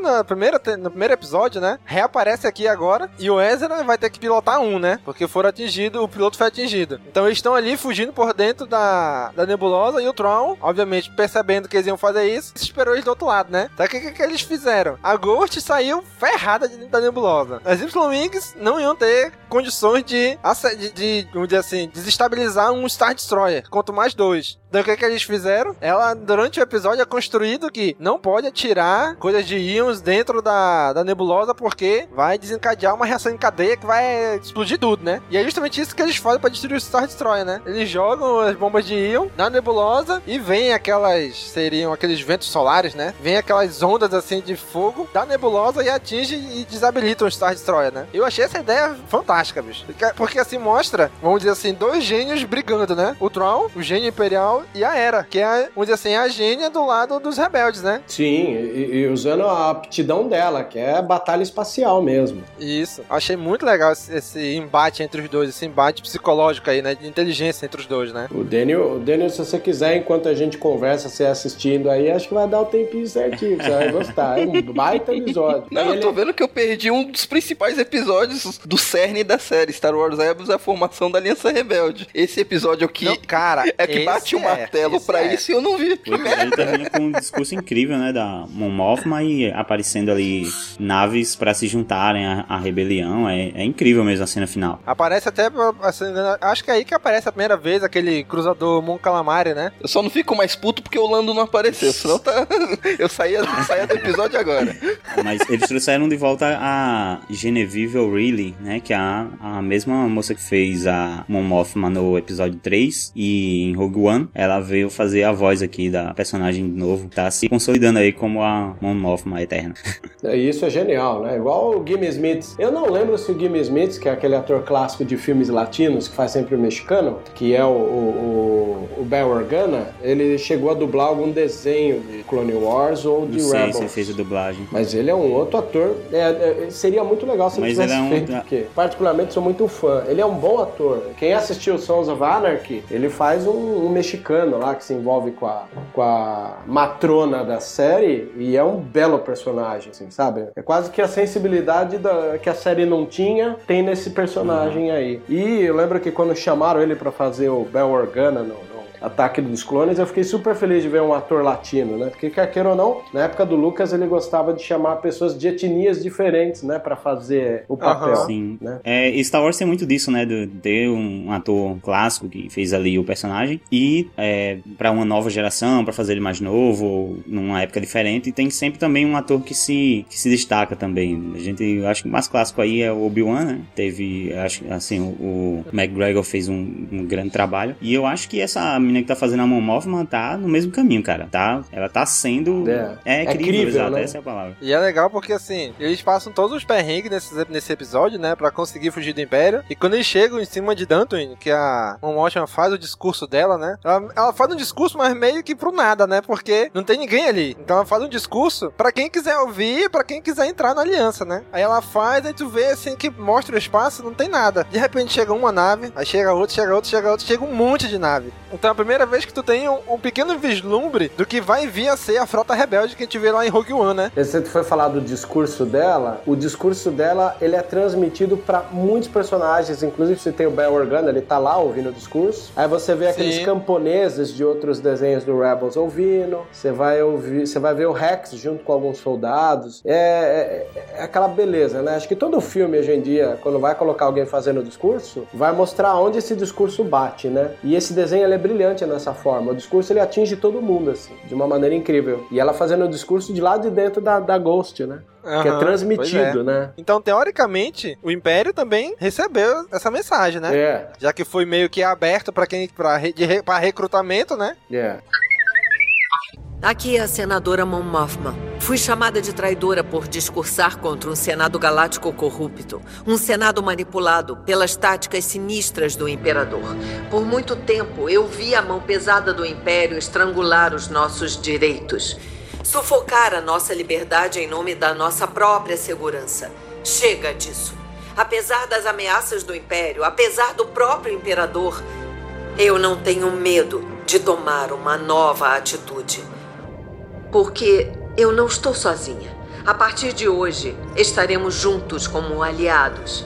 Então, eu renuncio ao Senado para lutar por vocês. Não dos distantes salões da política, mas das linhas de frente. Nós não vamos descansar até colocarmos um fim ao Império, até restaurarmos a nossa República. Estão comigo?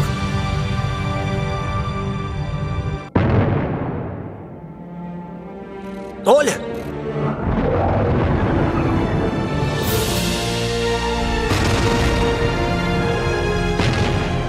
Eles vieram.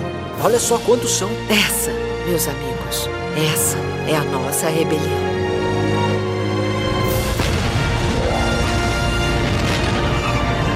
E esse episódio eu tava, eu tava revendo aqui, ele termina de uma maneira brilhante, que é a Ghost chegando ao encontro da frota rebelde, chegando assim. É engraçado, né? Dos desenhos animados, embora Clone Wars seja totalmente bélico, parece que o, o Filoni ele descobriu uma maneira mais bonita de, de, de trazer a- a- as batalhas especia- espaciais é, ne- nessa série, nessa temporada e nessa segunda parte de temporada. Eu achei fenomenal as batalhas espaciais. Bom, mas não vou adiantar tanto. Também achei. É, porque ainda vamos falar de, de batalhas espaciais já já. Porque eu acho assim que em Clone Wars tinha as batalhas espaciais, mas eles vão dizer assim: se eles perdessem aquela batalha, ia ter outras naves, ia ter outros cruzadores, ia- não ia ser uma perda significativa, né? Que ia dar, sei lá, uma quebra na República ou nos separatistas. Perder aquelas naves, ok, tem muito mais nave ainda para dar suporte à guerra, né? Já aqui não. Cada nave que a rebelião perde é uma perda grande pra rebelião, né? Porque eles não têm tem recursos ilimitados como tinham a República e, o, e, os, e os separatistas, né? E como tem o Império aqui. Ou seja, a perda de uma, de uma nave sequer pra rebelião é uma grande perda já, né? Então acho que isso ele conseguiu dar esse foco nessas batalhas espaciais, né? Sim, e aproveito o teu gancho pra dizer que uma das belezas do trailer da nova temporada de Rebels é a chegada da famigerada Asa X, né? X-Wing. Sim. Que pra mim é muito interessante querer saber da onde surgiu a ideia da nave, como ela surgiu, se ela foi fe- fabricada, né? Porque quer queira ou não, os rebeldes estão lidando com uma com, com naves ah, antiquadas, né? Fora já, né? De, de, de uma linha de combate de igual para igual, né? E, e o desenho trouxe isso agora e vamos ver no que vai dar. Tô ansiosíssimo pra essa parte. Pois é, né? Então, uma coisa que eu, que eu gostei muito desse episódio foi porque apareceu Dantooine, né? Que é citado lá no episódio 4, onde teria uma base rebelde. Eu não sei se ainda vai mostrar, né? Mas eu acreditava que nesse episódio, sei lá, caraca, aqui é o nascimento da Aliança Rebelde. Porque as células rebeldes já existem, estão espalhadas pela galáxia. Então eu imaginei que aqui ia ser o nascimento da Aliança, mostrar aqueles caras que estão ali ao redor da mesa em Rogue One. E eu pensei que ia mostrar esses caras, olha, beleza, vamos fundar aqui a Aliança Rebelde e tal. Mas já foi o início disso, né? Agora eu queria muito ver Dantooine, cara. Dentro do planeta, dentro da base rebelde lá, né? Ver como é que eles iam. Eu, eu imaginei que eles iam pra aí, depois da Shopper Base de Atalon, onde eles estão, né? Depois de lá eles devem ir pra Dantooine e tal, né? Mas a gente viu que ainda não, né? Não é, não é pra lá que eles Ainda vão. não. Só, só assumiu a existência do planeta pra gente que já conhecia de outras mídias, né? Pois é, e aí mostra a Mão Ótima deixando, meio que abandonando o Senado pra tornar realmente uma rebelde, né? Pra ir lutar contra o Imperador. E é isso que esse episódio mostrou aí, né? Aí passando aqui já pro próximo episódio, que é o. que eu- achei o episódio mais fraquinho dessa segunda metade de temporada, que é o Double Agent Droid, né? Que é o episódio de droids dessa segunda temporada, dessa segunda metade, né? Confesso que não vi. Ah, tá. E não foi só eu que perdi Tá episódio. brincadeira. mas É porque. Não viu também não? Esse é aquele episódio do, do, do, do Android roxo reclamão? Exato. Isso. A diferença é que eu perdi um episódio bom, o Nick perdeu um É, episódio então, ruim. eu perdi porque eu atrasei esse episódio e quando eu fui assistir já tinha saído o, o Twin Suns. Aí eu corri pra ver o Twin Suns e. e não, não é que Esqueceu esqueci. Eu disso. dei uma olhada no preview e disse: não, acho que não vou ver mesmo, não. Eu acho que. E, e, e se eu não Fez me bem. engano, esse é o episódio do, do, do- que a gente brinca, né? A gente tem um membro no, no- na União Star Wars, da página Mestres de Jedi, que é o Lilo. E a gente ficou zoando, né? Que esse Uhum. vilão é o Lilo, né? Na verdade, né? Que é igualzinho o. Lilo, né? É, mesmo cara. É, É igualzinho. igualzinho, a gente Vou ter cara. que assistir cara então pra zoar o Lilo Pô, também. você, Aqui. Tem que assistir e zoar. Já cola lá fala, Porque, mano, é. vilãozinho de um capítulo. Esse. é, Eu sei que pelo preview, é, esse episódio tem uma coisa importante pro cânone de Star Wars, né? Que é pessoas monitorando as câmeras do Império ao vivo, né? Isso eu nunca não tinha visto isso ainda. É mais um braço de poder do Império que a gente não imaginava que existia, né? É, a gente sempre ficou se perguntando, pô, e as é. câmeras? Caraca, ninguém tá vendo isso, ninguém tá vendo o que tá acontecendo. Aí a gente viu que tem gente trabalhando aí. Só tão dormindo no ponto, mas. Pois é, e eles conseguem, são hackers ferrados, né? Conseguem invadir as coisas à distância, assim, né? Muito distante, né? Ah, vou invadir aqui, vou hackear esse droid aqui, aí vai, hackeia o droid. Ah, vou hackear não sei o que, vai, hackeia, assim, a muita distância. Eu falei, caraca, esses caras são muito bons. Tanto que no final mostra até a era meio que dá um. Vamos fazer assim, uma sobrecarga no Chopper e a sobrecarga atravessa lá onde eles estão e explode a nave. E o Chopper, não, beleza, Caraca. ok, toquei, gente, toquei aqui. Porra! Não, mas assim, A transmissão de a eletricidade gente pelo for Wi-Fi. colocar que os dois lados trabalham com hackers assim, é, a gente tem. Eu acredito que o, o lado imperial deveria ser bem mais forte, porque assim, a gente sabe que o- o- os rebeldes trabalham com gambiarras, né? Com sucata, tem que colocar uma- Uhum. um pedaço de uma coisa, um pedaço de outra e tal. Já o Império eu acho que tem bastante, bastante estrutura, né? E esse episódio também mostra que robôs também sabem cantar, né? É, tem um musical no episódio, é isso? tem, tem, mas é. Tem é, um robô, tá no espaço. Tem- é, é irônica Aham. a parada. É irônico, porque é, que- se a gente fala pra você, um robô canta vagando no espaço. Fala, que ridículo. Cara, mas é, é, é, é- é uma ironia. É quase um existencialismo do Aham. robô. Muito Já acabou foda, a série, eu não tenho mais nenhum. assim. E é aquele robô Não chato. tem mais nenhum episódio cara. pra ver, eu vou ver. E eu gosto desse robô, viu? É, pode ver que você vai gostar. Ele é. Ele não é o melhor episódio, mas ele tem momentos assim que você não, não, não é comum ver. Um, um Android cantando não é comum ver, né? E esse Android em especial acho legal, cara. Esse Android protocolar roxo aqui, eu acho ele importante pra essa temporada, né? Ele é um burocrata. Sim, sim. Ele é um burocrata, isso é que é legal. O problema desse ele episódio. Que a, ele que deu a localização da, da base onde eles estão hoje, né? Pro shopping. Ah, O problema desse episódio é que ele vem de uma sequência de episódios muito bons e o que vem depois também são muito bons. Ele é o que tá abaixo Ah, mas da eu média. acho que nessa parte a gente tem que agradecer de ter sido só um. É, então, ele não é. Não, esse episódio é melhor que muita coisa do, do- da primeira parte. Eita! Mas comparado dos que dessa segunda parte, ele é bem abaixo. A gente já pode pular pra Twin Suns? Que deveria ser o season finale. Eu achei que ia ser, cara. Eu achei que, o, que a- os acontecimentos desse episódio iam ser o fechamento da temporada. Mas eu gostei de como aconteceu. É, porque o Twin Suns foi dirigido e roteirizado pelo Dave Filoni, né? Foi o único episódio dirigido por ele nessa temporada. Bom, então a gente vai pular mesmo esse daí. Ah, É, vamos pro que verdade, interessa, verdade. né? Já tá, já tá ficando grande mesmo. Bom, então só, então, só pra gente deixar isso aqui, ele mostra assim esse- esses imperiais buscando, é, monitorando tudo, né? Eles invadem o shopper, conseguem meio que manipular eles pra ver se eles acham a base rebelde, aí a Era descobre, manda mensagem pro cara, explode a nave por Wi-Fi lá longe e o shopper fica ok de boa, né? E é legal que essa, essa cena realmente do droid no espaço, ele diz que ele tá tranquilo ali no espaço, né? É silêncio, é calma, e de repente lá vem a Ghost e resgata ele. Não, não, não, não me faz isso comigo. Ele tá me lembrando. Nesse É. episódio aí, ele me lembra o Marvin, do Guia do Ah, Mochileiro das Galáxias. Caramba, legal. Totalmente, cara. Aham. É um robô aborrecido, é um robô aborrecido. Aí vocês lembram daquele episódio de Clone Wars, onde o Anakin entra na nebulosa, que tem uns bichos maceta voando lá? Pô, acho que eu não, vi, não. Parece umas arraia. Ah, lembrei. Ah, lembrei, Com- lembrei. Com, uma fotografia predominante Esses azul e roxo. estão voando ao redor desse robô é filhote daquele, daquelas arraias lá. Caramba, Domingos, olha que bela conexão, cara. Tá, mas isso não torna o episódio melhor. Não, mas pelo menos faz uma ligação lá com aquele episódio de Clone Wars. Ah, mas é legal, eu acho legal. É isso aí, né? Agora a gente passa pro próximo.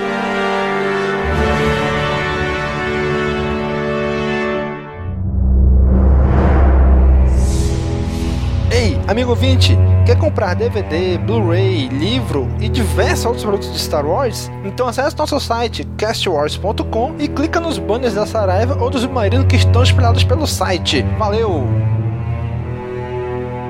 Agora vamos falar de coisa boa. Vamos falar de Tech Pico, quer dizer, de de Twin Suns. Kenobi. Cara, Um episódio controverso, Aí, né? isso que eu ia falar. Esse foi um episódio que dividiu muito opiniões, né? Do Twin Suns, que eu também achava que ia ser a season finale, né? É. Porque assim, a gente vê a gente sabe que o Rebels é contado do ponto de vista da tripulação da Ghost. Então, pra ter um episódio Kenobi versus o Maul, eles pegaram e meteram o Ezra na parada aí, só pra poder ter alguém da Ghost lá, né? Com os dois.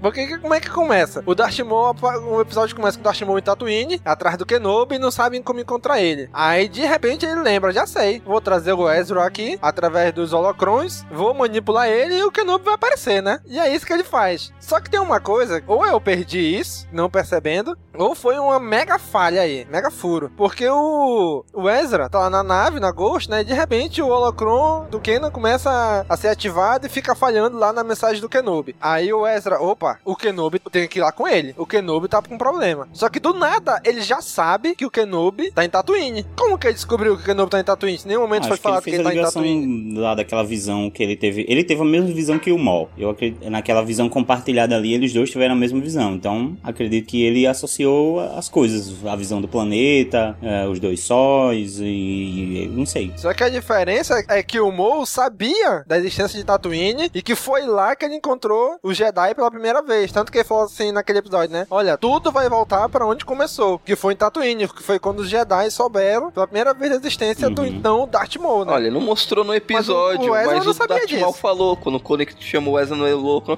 é Ezra, chega aí em Tatooine que, pra nós colar. não mostrou no episódio, mas foi, foi no final, quando o, O Darth Daniel Maul ele chamou consegue ele pra transformar Tatooine. o, o Darth Maul num rolezeiro. e vamos colar? Meu Deus. Ah, cara, mas eu acho que essa é uma informação Não, é importante assim, que realmente ter não, sido não claro, mas eu acredito que aquela visão compartilhada que eles tiveram, eles tiveram a mesma compreensão. O que o que Maul conseguiu entender daquela visão, Ezra também conseguiu. Tipo, se pra Ezra não significa nada Tatooine, pra Maul significava, mas a visão foi compartilhada entre eles e provavelmente o compreendimento dessa mensagem. Pois é, mas, mas como que o Maul reconheceu o Tatooine? Porque ele já teve lá. Ele teve lá no episódio 1. Então ele reconheceu o planeta porque ele conhece o planeta. O Ezra não. Ele não conhece o planeta. Como é que ele ia saber que os dois sóis era ali? Tanto que ele mesmo fala, ah, planeta com dois sóis é, é muito vago, porque existe muitos planetas Olha, com dois sóis na galáxia. Eles Esse é falam aquele naquele episódio lá do devia início estar da discutindo, temporada. que a gente tá falando de Star Wars e a gente sabe que existe um elemento chamado a força, que é, essa força pode ser entendida como a forçação também. Então, vamos lá. Aceita que dói menos. Gostei, gostei. É, a forçação. Pois é, mas enfim, aí eles foram pra lá, né? Aí eles foram pra Tatooine, atrás do, do Kenobi. E é legal porque nesse episódio só chama o Kenobi, né? Nenhum, nenhuma hora falou Obi-Wan, falam bem, falam nada, só é Kenobi, né? Aí eles foram lá conversar e atrás, atrás do, do, do Kenobi, não consegue. Ele, ele viu que ele foi, na verdade, fugido, né? Que a Era falou: Olha, não vai, eu preciso de ti aqui. Aí o Chopper vê que ele tava fugindo e fugiu junto com ele, né? Pra seguir ele. Aí ele vê as consequências dos atos dele, né? Que o Chopper descarregou. Acabou a bateria do Chopper ali no meio do deserto e ele ficou perdido, né? E ele não sabia pra onde ir, porque ele viu que aquilo foi uma cilada do Darth Maul pra ele. Tanto quando ele chegou, já foi destruída a nave dele. Pelo, pelo, pelo povo da areia. Ele viu que tudo foi uma cilada do Maul e ele tava perdido, no meio do nada. Ninguém da rebelião sabia onde ele tava. O único que tava com ele era o Chopper, descarregou. Ou seja, ele tava sozinho, ele tava no meio do nada ali. Ele tava totalmente perdido. Não só no planeta, mas como perdido, dizer assim, nas decisões dele, né? Eu achei muito legal esse paralelo que eles mostraram aí. Ele perdido no planeta e perdido na- Olha, nas decisões que ele isso, tomou cara, até aquele momento, né? é, a participação de Ezra completamente desnecessária nesse episódio. Foi só pela questão de que, como não é The Clone Wars, The Clone Wars permitia que hou- houvessem episódios sem o núcleo principal, né? E Rebels não. Rebels precisa ter o, o núcleo da Ghost participando do episódio. Mas ainda É, assim eu achei desnecessário o Ezra nesse aquele episódio. tempo todo com o episódio rolando e você fica, cara, mas por que eu tô vendo isso? Por que isso tá acontecendo? então meio que pare- parece que como é como se fosse um filler do, do Ezra sobre o fato de ele desobedecer ordens diretas, é, ao mesmo tempo tá rolando um episódio importante pra a pra história. É igual aqueles story driven character driven, né, que chamam. É, o character aqui é, o- é o do, do Ezra Uhum. e o outro é pra história do, do para o core de Star Wars, né? Tipo, ah, a gente quer saber como vai terminar o, o, o Darth Maul e tudo mais. Aí teve o, o encontro. Aliás, é, como vai acabar Darth Maul, se você não, não assistiu o desenho e, e não gosta né, de, de, de spoiler, por favor, pare de ouvir agora. Na verdade, não devia nem ter começado a escutar, né? Que foi spoiler de todos os episódios até agora. É, mas nada tem uma revelação tão grande quanto esse episódio, Sim, né? esse, Então esse é um dos que falar, traz um senão- fechamento, assim, realmente pra algum, algum personagem, né? Eu- É. Até agora tudo sempre fica em aberto e tal, porque vai ter mais uma temporada. Mas aqui tem um fechamento importante pra um personagem importante. É. Bom, então vamos lá, vamos citar. Se não, não gosta de spoiler, para de ouvir. E se gosta, finalmente eles deram um fim num vilão que foram, foi ressuscitado banalmente. Vou ser sincero com vocês, quando ressuscitaram o mal lá no, no Clone Wars, eu achei banal. Odiei a ideia das pernas de aranha, achei ridículo. Mas eu acho que esse final foi digno. E digo mais, foi mais digno ainda a maneira como acabou. Porque, na minha opinião, esse reencontro do, do, do Obi-Wan, Obi-Wan com, com, cara- com características do, do, do linguajar do Alec Guinness, né? Já, já não é mais um Obi-Wan, coisa brilhante do desenho. Já não é mais é, um Obi-Wan não é mais O McGregor, né? É, é um Obi-Wan Alec, Isso. Alec Guinness, né? Todos É, os o- sotaques, o- trejeitos. O dublador né? aí foi o Stephen Stanton, né? É o mesmo que tá fazendo o AP5 e o Tarkin. E ele, cara, ele conseguiu, assim, uma imitação perfeita do Alec Guinness, sabe? Uma imitação não, você parece que trouxeram o cara de volta. Ele, ele fez o Tarkin. Isso, ele fez. o- Não, ele fez a, a- a voz do, do Tarkin aqui já em Rebels e do desse robô do AP5. Ah, em Rebel. Eu pensei até que tinha feito uma montagem do, do áudio com,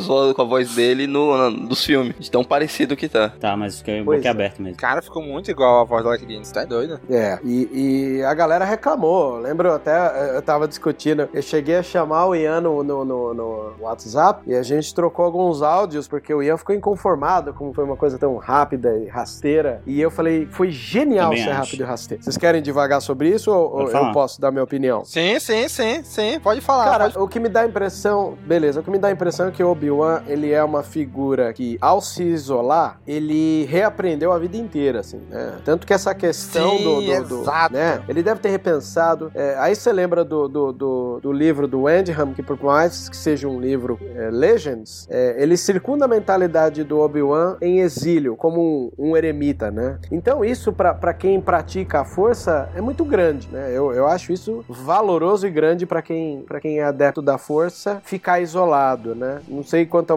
vocês, mas eu, eu sou cristão ortodoxo e, e- dentro da, da, da- dos- dessa religião, né, a ortodoxia, é, por, por ser uma religião cristã no Oriente, ela é muito próxima do budismo, que também ela tem os seus momentos de, de, de se isolar para se fortalecer, né? né? Que, que é uma meditação, por exemplo, né? E imagino que o, o, o Ben Kenobi, vamos chamar de Ben Kenobi, porque a, a cara, é o nome dele lá, né, Sim. na- em Tatooine, ele deve ter crescido muito, assim. E essa ponta solta da vida dele, que é Darth Maul, a gente vê um Darth Maul obcecado por reencontrar Kenobi. Ele odeia Kenobi. Os encontros dele com Kenobi na- nas Guerras Clônicas foram o, o ápice do ódio dele, né? E, e acho que essa maneira de, de- dele matar o, o, o, Maul com um golpe, cara, é uma maneira de mostrar que, meu amigo, o seu tempo já devia ter acabado lá atrás, mas eu tô, te dando um fim digno. Você não vê um Ben Kenobi com ódio, né? Ele dá um golpe só, pega o cara no colo, confirma a teoria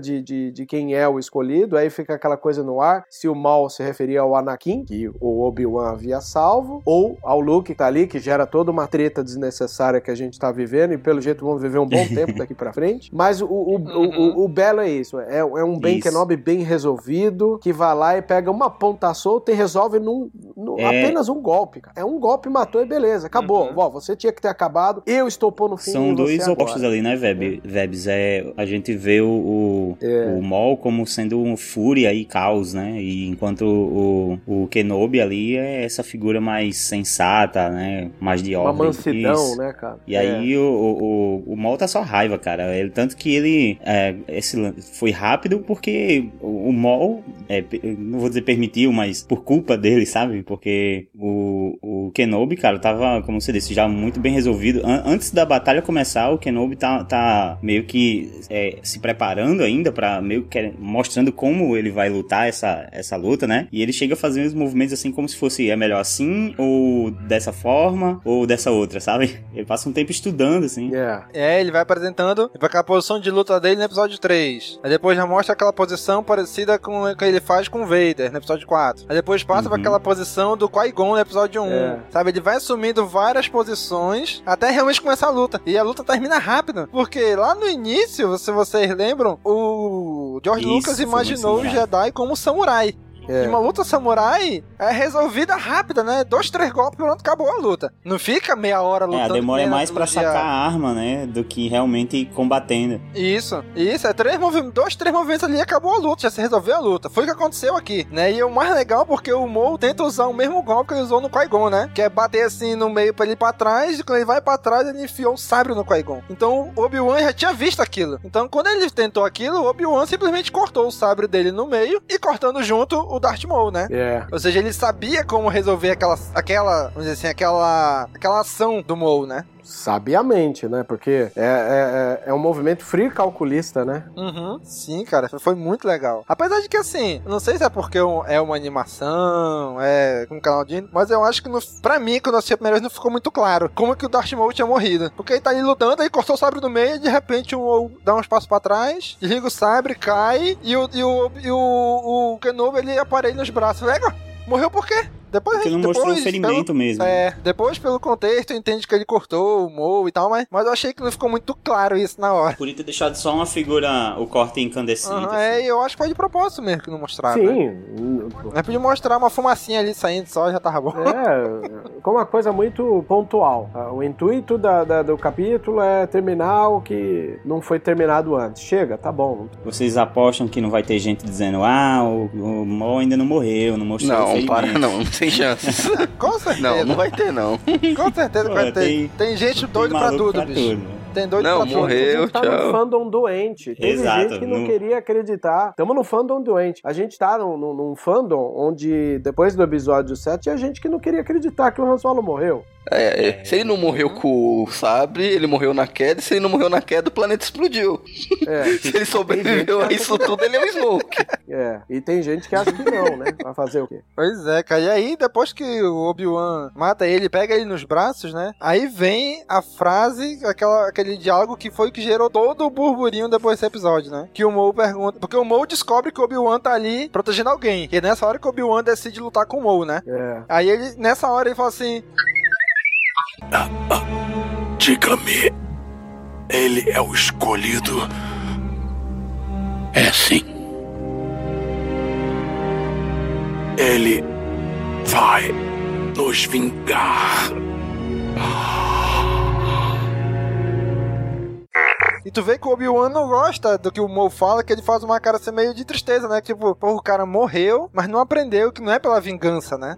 É. Então ele assim, vai vingar a gente. Porque ele acha que o Mo. Que, eu, porque o que, que eu achei? Na visão do Mo, o Kenobi tá ali, entre aspas, preso nesse planeta por causa de, um, de uma pessoa. Foi um castigo pro Kenobi, né? Então, esse escolhido vai vingar tanto as coisas ruins que o Mo passou, quanto o castigo, entre aspas, que o Kenobi passou de estar preso nesse planeta, né? E o Kenobi falou assim, cara, tu não entendeu. Tu morreu e não entendeu, né? Mas mostra como eles são pessoas diferentes, né? Pessoas diferentes tendo a, a, interpretações diferentes para a mesma coisa. Porque o, o uhum. Maul, como a gente disse aqui, o cara foi só ódio e fúria e caos, e para ele é, não, não tem como ele ter essa mesma compreensão do, do, do Obi-Wan. Por que, que a gente falou nisso, né? O Ezra tá nesse episódio só pra dizer que tem alguém na Ghost aí, né? Porque o Kenobi acha o Ezra, fala assim: olha, não era pra te estar aqui. Não, mas eu tenho que te avisar do Mo, mas eu já sabia do Mo. Não precisava tu estar aqui, tu tem que ir embora. Não, o Kenobi, mas. Não, tu tem que ir embora. Aí ele bota o Ezra naquele bicho lá e manda embora, no Dillback. E o Ezra vai embora. Tu acha que se fosse o Ezra, ele, não, ele ia embora mesmo? Por, por todo aquele contexto que a gente vê do Ezra? Ele ia embora, não, beleza, vou, não vou ficar calado, não vou falar pra ninguém que tu tá vivo, onde é que tu tá, qual a localização. Meu irmão, ele chegasse lá e o Kenan, Kenan, tu não vai acreditar, o Kenobi tá vivo, tá lá em Tatooine, exato, não sei o quê. Exato. Era mais fácil ele querer trazer o Kanan até o Kenobi e eles dois, sei lá. Terminar o treinamento dos dois. Insistir, é, exato, insistir é. em treinarem juntos e ficarem juntos. É, e é quando o Kenobi fala, olha, não era pra te estar tá aqui, vai embora. Então tem, teve algumas pessoas que, com quem eu conversei, né, que falaram assim, olha, não, essa fala ficou subentendida que não era pro, pro Ezra contar pra ninguém. Bicho, o Ezra é um adolescente. Adolescente não tem noção dessas coisas. Ele vai falar. É. Só, só o que Ezra faz esse, essa série inteira é falar o que não deve, cara. Pois é. E aí não ia falar onde tá o Kenobi pra ninguém. Aí, Bem por cara, aí. aí no final, né? Não tem como ele não falar. Por que, que ele não ia falar? Mas agora, a cena final desse episódio, Jesus, que coisa linda, né? Bonita, cara? né? Coisa De linda, longe, um planão geral. Cara. Observando, fazendo o papel dele, que é um guardião do Luke, Sim. né? É, de longe, olhando o Luke lá. Aí vem a voz da Tia Beru lá do episódio 4, né? Luke! Aí ele correndo, eu fico, legal, cara, velho. E a trilha, velho, a trilha, velho. Não tem como não Cara, se nós temos emocionar nessa um hora. menino Luke É muito bom. ao pôr do sol, de, ao pôr dos sóis de Tatooine, enquanto toca o tema da força, cara. Como, como não, não... Por isso devia ter sido o season finale. É, ia ser, ia ser um bom fechamento mesmo, cara. Luke! Luke!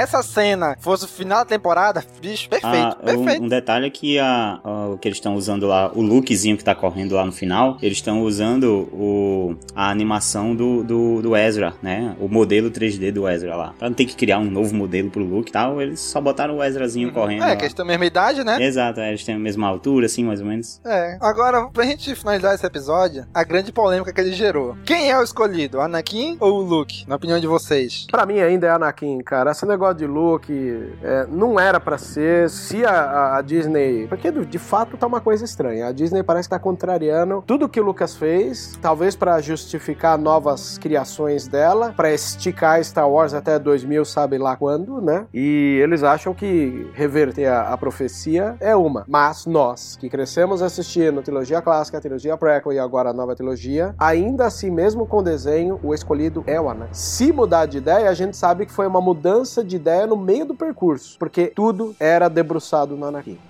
sabe? E o Anakin é uma cria do, do, do, do, Lucas. E a saga atual de Star Wars, ela tá se encaminhando para um novo pessoal de, de criação Disney, né? Por isso que às vezes eu acho que a questão é mais mercadológica, sabe? Ela tá muito mais interessada em trazer um universo novo com personagens novos do que, né? Se a gente for analisar, esticar o legado do George Lucas. Não, não é essa dele, né? É, eu acho que é irrelevante. Como toda profecia, se você pegar desde a mitologia grega, assim, cabe a interpretação. Dependendo da forma que você interpretar a profecia, você vai pode puxar ela para qualquer lado. Tudo, tudo indica, tudo que foi apresentado na, no cânone, atirando esses filmes novos, o cânone novo, indicava que era um Anakin. O Jorge Lucas montou para que fosse assim. Mas nada, mas nada impede é. que você, pegando a interpretação, você justificar que, ah, não, essa era uma profecia vista do ponto de vista dos Jedi e da Ordem Jedi. Então eles interpretaram que seria um Jedi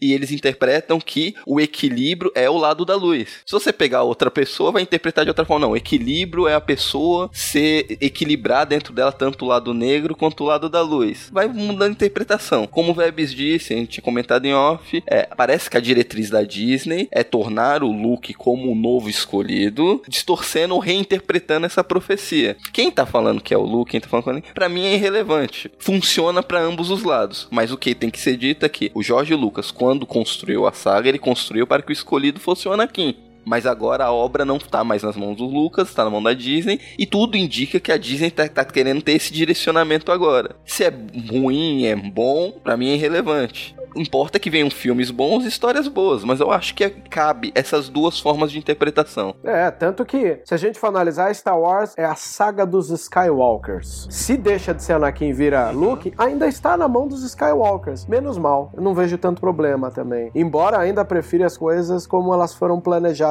para é. serem, né? Mas a mim não, não, não fere você tanto. Você pode interpretar de tantas as formas, daí tem gente que interpreta que o equilíbrio da força foi quando o Anakin matou vários Jedi e teve um equilíbrio no número de Jedi e Siths, tem gente que interpreta de várias formas diferentes esse Nossa. negócio do equilíbrio. Sim, é. eu acho que eu, eu acho que eu tô mais agora com, com essa ideia do, do, do Vebs, assim, de que no fim das contas o escolhido é, é, é o Skywalker, sabe? Eu acho que, sei lá, se viesse a se concretizar que a Rey é um Skywalker Skywalker e talvez ela continue, ela continue a ser o escolhido. Tipo, ela não é escolhido e os outros dois não foram. Não, ela continua a ser o escolhido, sabe? Houve um escolhido, beleza, acho que não deu certo como deveria ser, tem um, um continua sendo Skywalker aí. Mas eu acredito que, pelo menos o que eu tô pensando desde o episódio e tal, eu acho que isso vai ficar na mão de The Last Jedi, cara. A gente sabe que The Last Jedi vai ser bem focado no Luke, na história dos Jedi, então eu acredito que vai que lá é que vai ser explicado mais sobre essa profecia, sobre é, e essa nova, esse novo posicionamento da Disney quanto à profecia de Star Wars, sabe?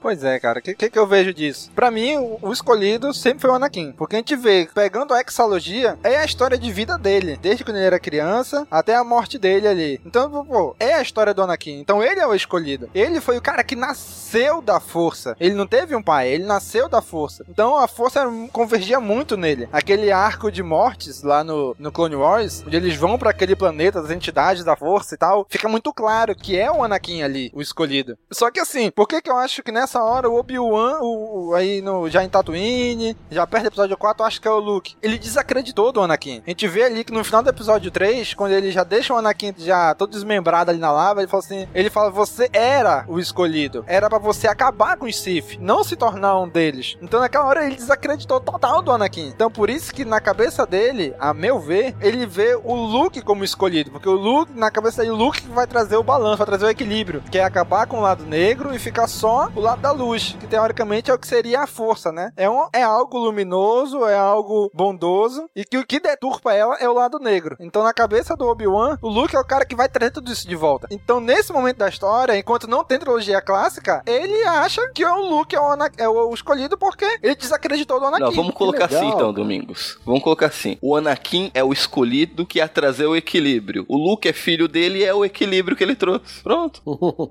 Cara, vocês não têm ideia, eu já ouvi cada groselha. Uma das groselhas que eu já ouvi foi que o equilíbrio era que a força seria dividida entre homem e mulher. Luke e Leia. Olha, cada groselha. A galera. Eita, é, pô. É fogo, é fogo. Não, é o Anakin é escolhido, ele ia trazer o equilíbrio da força. Aí nasceu o Luke, e o Luke vai ser o cara que consegue manipular tanto o lado negro quanto o lado luminoso, sem pender pra nenhum dos dois lados. É, é assim, essa é uma discussão que a gente pode ficar... Dias, horas, Poderia ter um episódio meses. de Caminocast inteiro É, só, só de teoria. sobre isso, né? É. Então, mas assim, o que a gente vê com isso...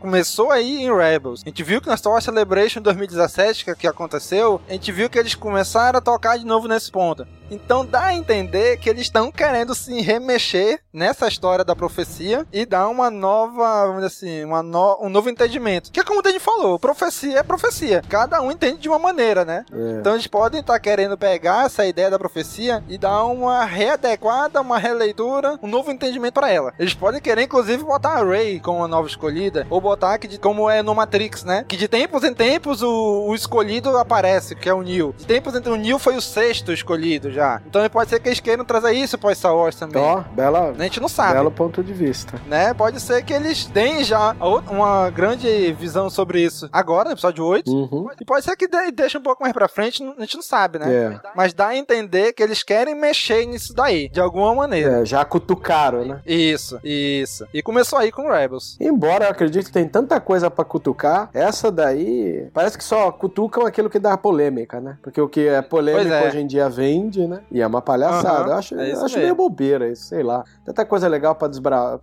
desbravar aí, né? Dentro do universo. Eles vão mexer naquilo que é a, a fragilidade pra todo fã, né? Interpretar a, a Uhum. profecia, que no final, se você for ver, pouco importa pra gente a, a profecia, né? O que, que ela significa e tal. Pois é. Ela não, não vai. Sim, é isso não mesmo. vai mover mundos e fundos, né, pra gente.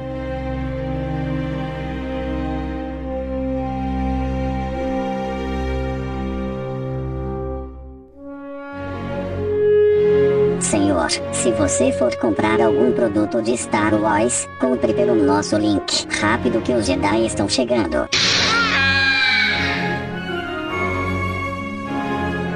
Então vamos agora passar aqui pro, pra season finale, realmente, né? Obra-prima, hein? Que episódio duplo aí, onde, na minha opinião, agora sim eles aceleraram o Troll, né?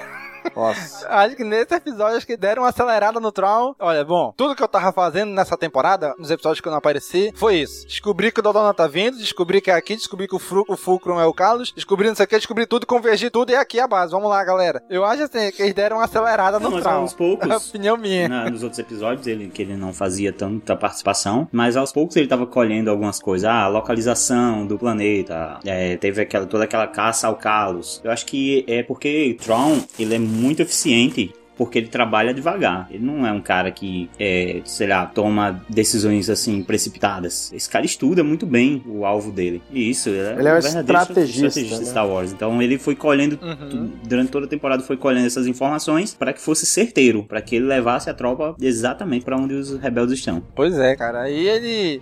Ele consegue capturar o Carlos, né? A base de transmissão dele era a casa do Ezra, Ficou né? mega charmoso, né, cara? O, o, o Carlos ficou mega charmoso com aquele cabelinho saltando assim pra frente. Pô, deu uma moral grande ali no personagem. Aquele olho roxo, é, né? olho roxo, pô. Aí o que acontece? O Carlos descobre que a, o local onde o Carlos fazia as transmissões do Fulcrum era a casa do Ezra. Porra, o local mais óbvio Pô, possível, ter- né? Como é que o Troll Era pra ter viu? imperiais ali 24 horas por dia, né, Pois cara? não é? É a casa do Ezra, pô. No meio do. É uma torre gigante, no meio do nada. É um, local, um dos locais mais visíveis que tinha ali. Aí, enfim, aí aparece pela primeira vez na, na série os, os Death Troopers, né? Aqueles Stormtrooper preto que aparece lá no Rogue One, né? É. Então, cronologicamente, a primeira aparição deles é aqui, né? Sim. Que a gente tá vendo pela primeira vez. E que não são exclusivos do. Do, Do Krennic. Do Krennic, né? É, parece que eles só pegam a alta patente também, né, pra, pra proteger. Aham. E é legal porque as duas altas patentes que eles, que eles circundam são os de uniforme branco, né? Engraçado, é bobeira, sei lá se é minha, mas eu achei legal isso. E E, e Death Trooper é aquela coisa, um dia vão revelar pra gente, que eles não abrem a boca, né? Ah, Eu já ouvi várias histórias, inclusive que eles têm a ver com, com aqueles Death Troopers da morte mesmo, sabe? Que é meio zumbizão lá dentro, não sei, porque eles não abrem a boca, Aham. né? E, é- e no Rogue Caraca, One, quando fala, é um né? ruído, né, cara? É um ruído, sabe? É, é uma tropa de elite especial. Assim como essa tropa do, do, do Inferno Squad, né? É, é, é, é sempre uma. Isso começou com o Império Comando, né? Quando você pega aqueles clones especiais de assalto e tal. Aí a gente viu que o Império também tem a linha especial de assalto deles, né? Aí é legal porque o, na hora que o Carlos e o Tron caem na porrada ali, né? O Carlos consegue quebrar o bloqueador do Tron e a, e a mensagem que ele tava passando foi, né? Aquele pequeno pedaço só, É. né? Aí os, a Era percebeu, opa, estão vindo pra cá, descobriram a gente, né? E aí quando eles, é o pequeno tempo que dá pra eles se pre- tentarem se preparar pra chegada do, do, do Império ali, né? Mas não, não conseguiram muito, né? Aí é quando também aí eles chegam lá, uma galera uma de, de Star Destroyer lá. Aí a Era dá a, a ordem de evacuação, o código de evacuação que ela usa é o mesmo que a Leia usa pra evacuar a base em Hoth, no Império Contra-Ataca, né? É o mesmo número, é o K10. Peraí, explica de novo isso que eu não ouvi. Calma aí, vamos devagar. A, a Era não dá um código de evacuação da base da base terrestre lá? Sim, dá. Olha, evacuem a base, código K10, evacuem a base. É o mesmo código que a Leia usa no Império Contra-Ataca pra evacuar a base em Hoth. É Olha foda que legal, coisas, né, que legal. Eu adoro quando vocês se ligam nesses Tipo, é uma, é detalhes. uma coisa eu que, velho, adoro. eu nunca vou prestar atenção. Eu nunca ia saber que esse código é aquele, tá ligado? Mas os caras se preocupam com essas coisinhas. Ah, tem que dar um código de evacuação. Onde é que isso já foi usado, sabe? É aquela coisa de usar de novo Uhum. Yularen lá, sabe? Ó, a gente vai usar aqui. De onde a gente pode Pois puxar é, pra fazer cara, o é link. Muito legal isso aí, né? Eu também na hora nem me liguei, só vi depois que eu fui dar uma lida sobre o episódio, algumas curiosidades e eles mencionam isso, né? Falei, caraca, bicho, que legal, que né, na cara? evacuação, ah, o Ezra ele foge pra poder pedir ajuda, né? E o Kanan ele foi tentar falar com o Bendu, né? Foi tentar pedir ajuda lá. Assim, desde o início o Bendu já se mostrou ser uma figura completamente neutra, que, que não Uhum. ia tomar partido ele, nesse lance de, de Jedi Sith, luz e trevas ou Império Rebelião. Ele não ia se envolver nisso. E aqui ele ficou irado até, né, com o Kanan, cara. Ele, Pô, você trouxe, você trouxe a guerra pra cá, tava tudo em paz e você trouxe guerra, assim, meio que fazendo ligação também com o primeiro encontro deles dois, né? O Bendu tava na paz e aí veio uma, uma tempestade, assim, sabe? Na força. Pois é, cara, achei muito legal aquela parte do Bendu, que ele tá ali, aí o Kenan me ajuda, não sei o que. Eu falei, não, eu não posso tomar parte, não. Meus amigos estão morrendo. É, acontece, pô, faz, faz parte da vida. Cara, e deve ter Todo mundo visto isso morrer. muitas vezes, cara. Essa- esses combates entre os dois lados, Aham. assim. Ele. É, é como se nenhum desses combates hoje é, importasse pra ele, porque ele já viu isso acontecer e ficar tudo bem, acontecer e ficar uma merda, e voltar a ficar tudo bem, então. Aí quando. Aí eu me lembro muito de Volta pro Futuro, né? Toda vez o, o Mark McFly ia embora. Mas quando alguém chama ele de franguinho, seu medroso, não sei o que, ele ficava bravo e voltava, Voltava né? pra treta. Foi a mesma coisa. o Kenan foi chamar o Bendu de medroso, seu covarde. Ah, não. Aí covarde não, meu amigo. Foi, aí eu pensei que. que, que, que o cara sumiu, cara. Sumiu. Eu falei, caraca, por onde é que esse bicho foi? Sei lá, se transportou pela força, teletransportou pra outro planeta, pra outro lugar. Aí de repente, aí o Kenan percebeu, mas eu não percebi. Que depois que ele vê, ah não, tá vendo aquela tempestade chegando ali? é o Bendu, tá chegando. muito irado. Agora, eu gosto mais ainda, eu vou dizer pra vocês que o que eu mais gostei desse episódio foi a batalha espacial. Ah, ficou que foda. coisa linda é aquela batalha espacial, né? Porque eles caem num Foi beco linda. sem saída, e a única maneira de resolver esse beco sem saída é quando aquele, como é que chama aquele comandante rebelde, que é meio oriental lá? Sato. Sato. Meu Deus, que, que, que tacada do Sato em poder quebrar o Thrawn Caraca, ali, hein? aquilo foi Porque é um blefe. Aquilo foi um blefe, cara. Aquilo foi um blefe. O, o Sato, ele deu o- um passo à frente. Ninguém imaginava que ele faria aquilo, né? E nem o Thrawn imaginava, porque também o Thrawn não contava com o erro do seu funcionário, né? Quando aquele cara... Sim. né? Eu acho isso lindo. É quase uma estratégia de guerra também. É um lance de observação quase que mútuo, assim. E aí, quem dá o primeiro passo? Ah, você dá esse passo? Eu tenho qual passo dá pra derrubar o teu. Plá. Ele vai E lá a e gente tem uma cara. cena É bonita aquilo. igual o Rogue One, né, cara? É uma cena triste porque tá vendo ali um sacrifício, né? Sim. Mas que tem o mesmo peso, assim, é pra salvar vários, pra permitir que Sim. o pessoal E fuja, pra mim, né? sim, eu vou dizer pra vocês, foi o melhor capítulo pra mim. É, até pelas batalhas espaciais, que eu nunca vi uma batalha espacial é, se destaca- destacar tanto ao meu olhar, tem várias batalhas lindas em Clone Wars, mas essa batalha em Uhum. especial, ela é muito, muito, muito incrível, assim. Principalmente depois que o Tron começa a atirar e faz as naves recuar tudo pro planeta. Também foi o único episódio da temporada É. que eu vi duas vezes. Eu achei excelente episódio, mas eu até comentei assim que eu terminei de ver. É um ótimo episódio, mas eu achei, comparado com a season finales das outras temporadas, foi o mais fraco. Para uma season finale. Eu não É, acho, eu, não. eu, bicho. eu tô muito feliz. É porque fica duro comparar, um peso- né? Na um primeira temporada. assim. É que na primeira temporada teve o Vader, teve todo aquele impacto. Na segunda temporada teve aquela luta fantástica da Soca com o Vader. Teve aquela, aquela catarse, né? Nas outras É. temporadas. Esse foi um excelente episódio, só que não teve aquela catarse. Que teve que a catarse ficou no episódio anterior, que foi a aparição do Obi-Wan. É que o brilho pra mim ainda fica na a batalha espacial pra mim. Óbvio, a gente tem muitos elementos valiosíssimos nas outras seasons, mas assim, acho que o que me chamou mesmo a atenção é, é o blefe, o, o passo à frente do Tron e aquela sensação de tipo fodeu assim, sabe? Porque ainda que a Soka vai brigar com o, o- o Vader, a tripulação Ghost foge. Agora, foi a primeira vez em desenho animado que eu senti que eu senti assim um arrepio de cara, vai fuder grandão agora. O Tron tá por cima da carne seca. É, e, eu, e também teve o, o ataque de o ataque do, do Bendu. A gente não esperava que ele fosse atacar todo mundo, assim, imperiais e rebeldes. Então, tava todo mundo no mesmo saco ali, cara. Tava derrubando rebelde igual tava derrubando imperial. E é, Bendu se mostrou uma força. A gente já esperava que ele, que ele era uma força grandiosa, mas, mas eu não esperava que fosse uma força tão furiosa, sabe? E ele incorporou uma tempestade mesmo ali, cara, verdade. e desceu raio em todo mundo. Pois é, cara. O que, que, que eu pensei naquela hora ali? Ah, irmão, o cara ficou brabo, fugiu com Kena e beleza. Porque tu vê que essa é. O Bendu, assim, vamos dizer que ele, ele não é bem uma entidade, que nem aquele lá de Clone Wars. Mas ele meio que não liga muito pro destino de guerras, de governos, porque ele sabe que isso é um ciclo, né? Vai e volta, vai e volta. Assim, não, tá acontecendo, ok, é o que é a vida, acontece, né? Mas é legal porque ele, ele se torna uma força furiosa ali. E eu achei um paralelo com a trilogia de Tron do livro, porque o Tron, ele no livro, ele perde por, por algo que ele não esperava, que era a traição do guarda-costa dele que esfaqueou ele. E aqui ele planejou tudo. Ele só não sabia da existência do Bendu e do que ele poderia fazer, que foi o que ajudou os rebeldes a fugirem, né? As consequências do- dos atos do Bendu. Ali no planeta, ele atacando todo mundo, que o- estavam cercados já. O Tron ia prender eles. Só que de repente chega o Bendu como uma tempestade e eles conseguem fugir, né? Então o Tron, ele, ele planeja tudo. Ele só perde justamente naquele ponto onde ele não via, onde ele não planejou, onde ele não esperava, né? Era o inesperado. O que derrota o Tron sempre é o inesperado. Cara, mas acho que o mais inesperado foi Tron conseguir derrubar o Bendu, cara. Ali eu fiquei com medo, viu? Eu disse, caraca, como é que ele fez isso, velho? Nossa. E cara, eu achei que ficou muito estranho o Tron com aquele capacete na cabeça. É, né? Eu achei que ficou meio estranho. Um capacete de- visualmente olhando. Quase um, um legionário, né, ali.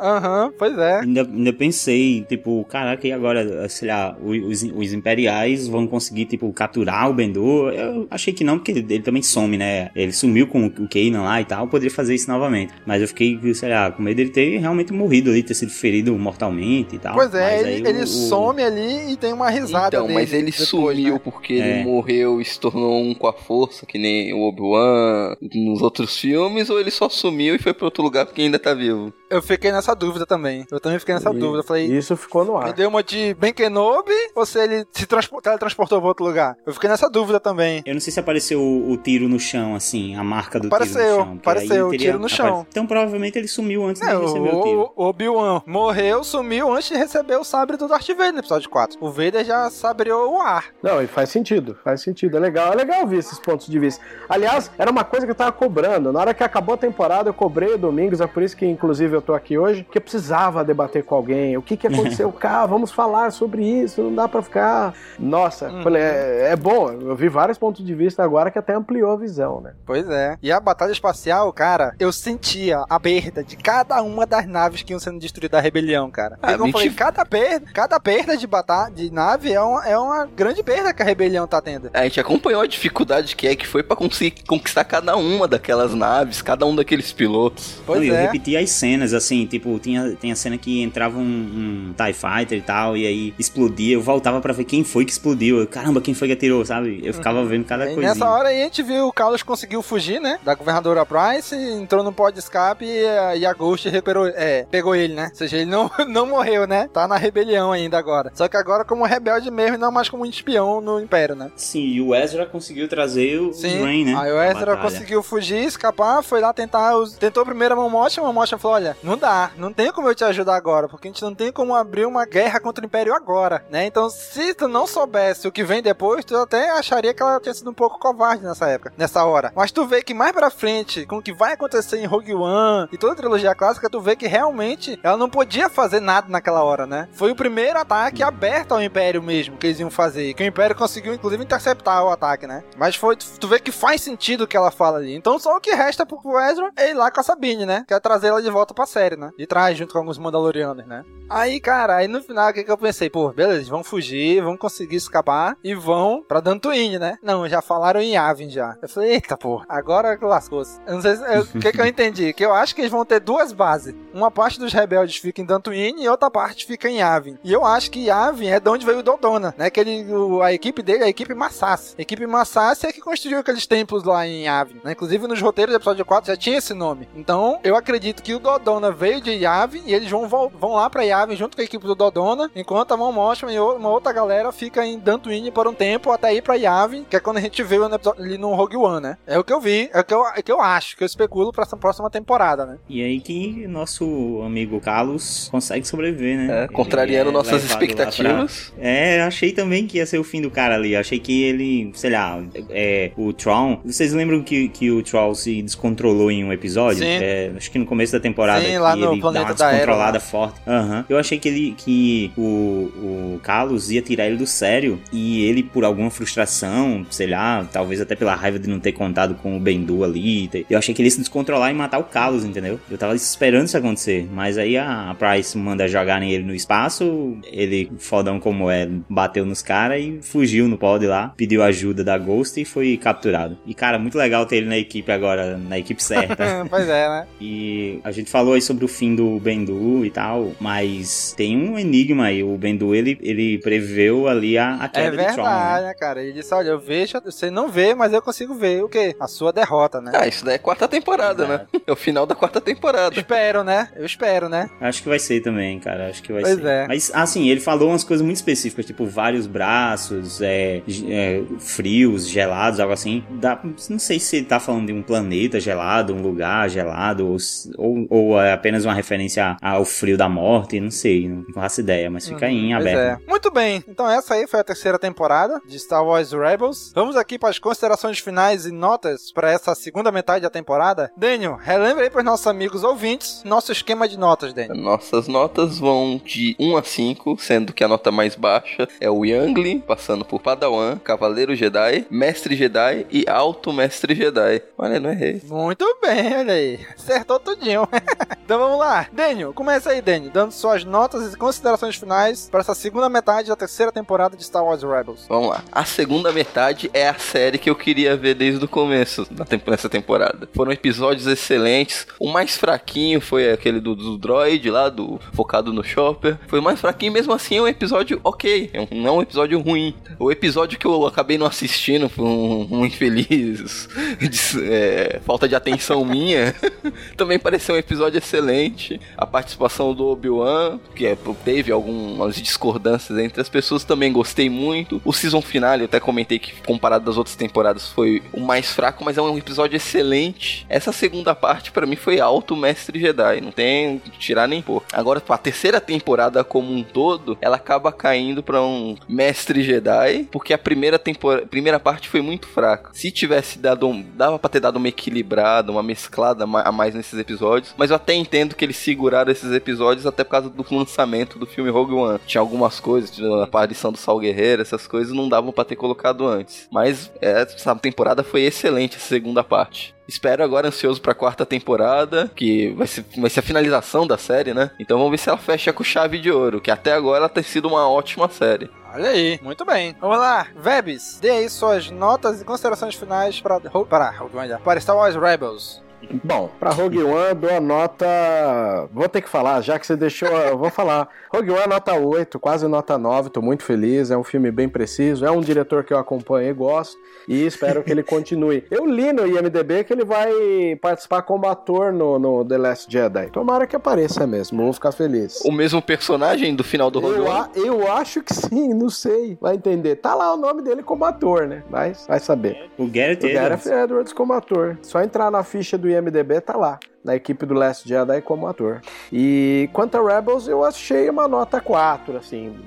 Se a gente for analisar a, a- terceira temporada inteira, talvez eu daria 3, mas essa segunda parte, como a gente tá analisando só ela, é nota 4, porque Thrawn é um vilão apaixonante, ele se estende pra mais uma temporada, ele continua destemido como era nos livros, e é isso que a gente quer ver. Vilões inesquecíveis. Nota 4, feliz de ver essa temporada. Olha aí, muito bem, hein? Então também vou dar aqui já minha nota com as relações finais. Cara, eu gostei muito dessa segunda metade da temporada. Principalmente depois de ver a primeira metade, ter muito episódio chato. Esse episódio, essa segunda metade foi muito boa. Eu só achei um pouquinho chato o episódio dos droids, mas ok. Mesmo assim, é um episódio ok. né? Então, eu, cara, mostrou muita coisa que a gente queria ver. Dantooine, Mon Mothma, apareceu ali o, aquele desfecho do Bendu, eles saindo dessa base aí que eles estão. Apareceu o Mo finalmente tendo seu desfecho, né? Ali morrendo nas mãos da única pessoa que ele poderia morrer, que era do Obi-Wan, né? Então, cara, aquele final daquele episódio de Twin Suns, cara, era pra ser o fim da temporada ali. Foi lindo, cara, aquele final ali do Luke correndo com aquela trilha, foi fantástica. Essa mid a season finale mesmo também foi muito show de bola. Essa batalha aérea, essa batalha espacial foi, cara, eu senti a perda de cada uma daquelas naves que eles iam da rebelião que ia caindo ali, né? Eu, eu olhei assim um momento e falei, cara, não tem mais saída pra eles. E eles conseguiram dar um jeito e sair e fugir dali, né? Então eu dou um mestre Jedi, só não dou alto mestre Jedi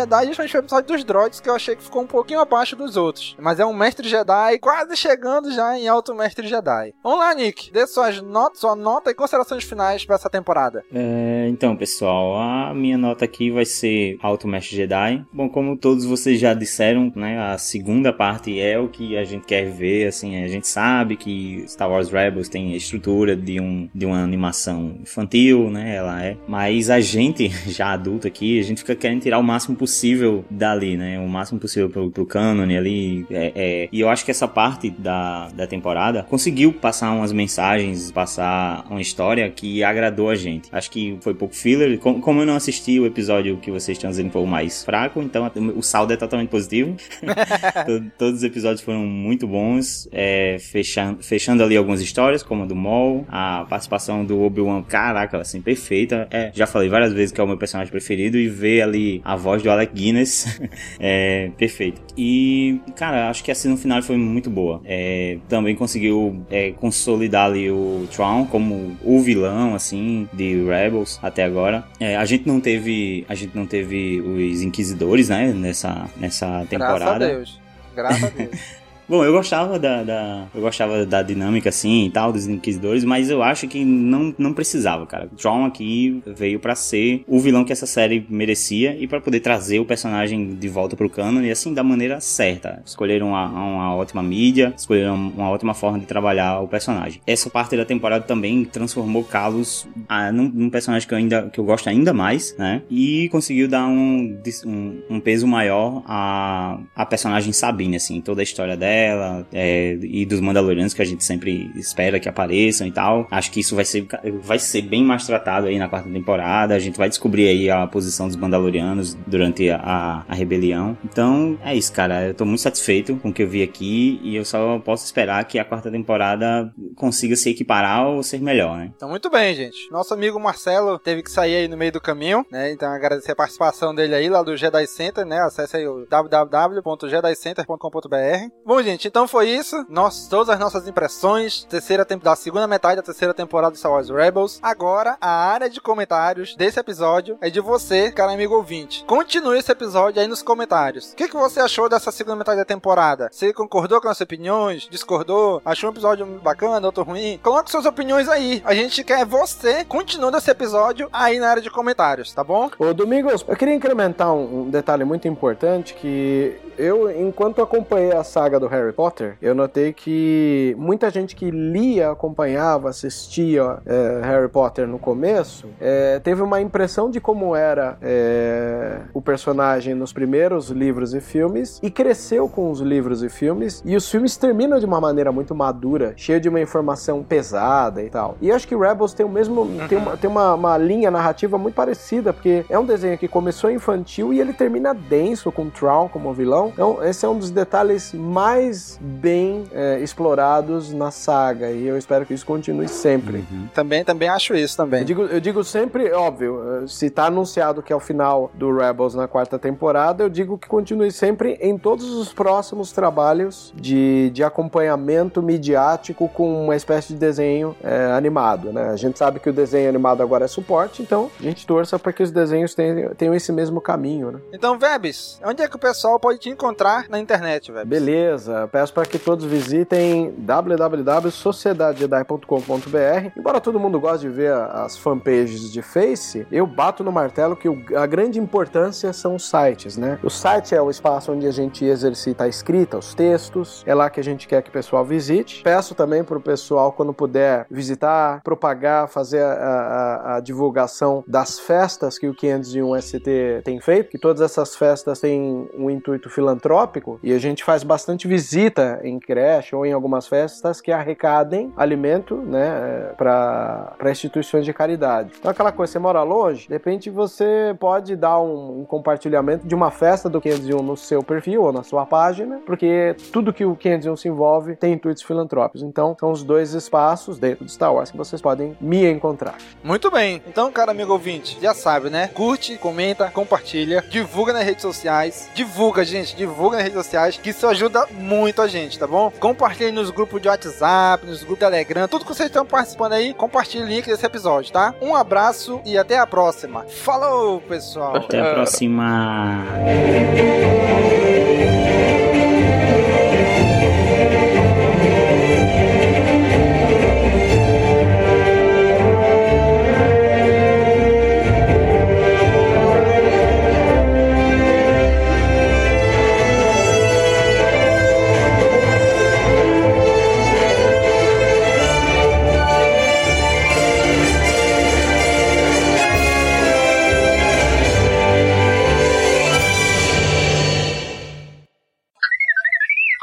Episódio já começa com uma.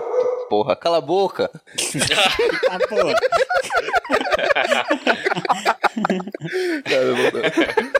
Esqueci de mutar. Ah, um momento, um momento, um momento, um momento. A gente tem que dar os parabéns, calma. A galera não, não, não, não vai, não tem como Domingos falar isso, mas nós convidados podemos falar. Quero aproveitar o momento para parabenizar o Domingos por ter sido um dos podcasts a ter entrado na votação na semana da Celebration. Né? É, um, é um podcast reconhecido mundialmente agora e posso dizer e afirmar com certeza total que de podcasts relacionados a Star Wars, o nosso carro-chefe é o CaminoCast dentro do Cast Wars e é o que a gente torça, que ele cresça sempre mais. Olha aí. Ah, valeu. Olha aí, bicho. Oh, tô fazendo coraçãozinho pra ti aqui agora. Opa! Bota, bota aquele é áudio de palmas e pessoas. Ei!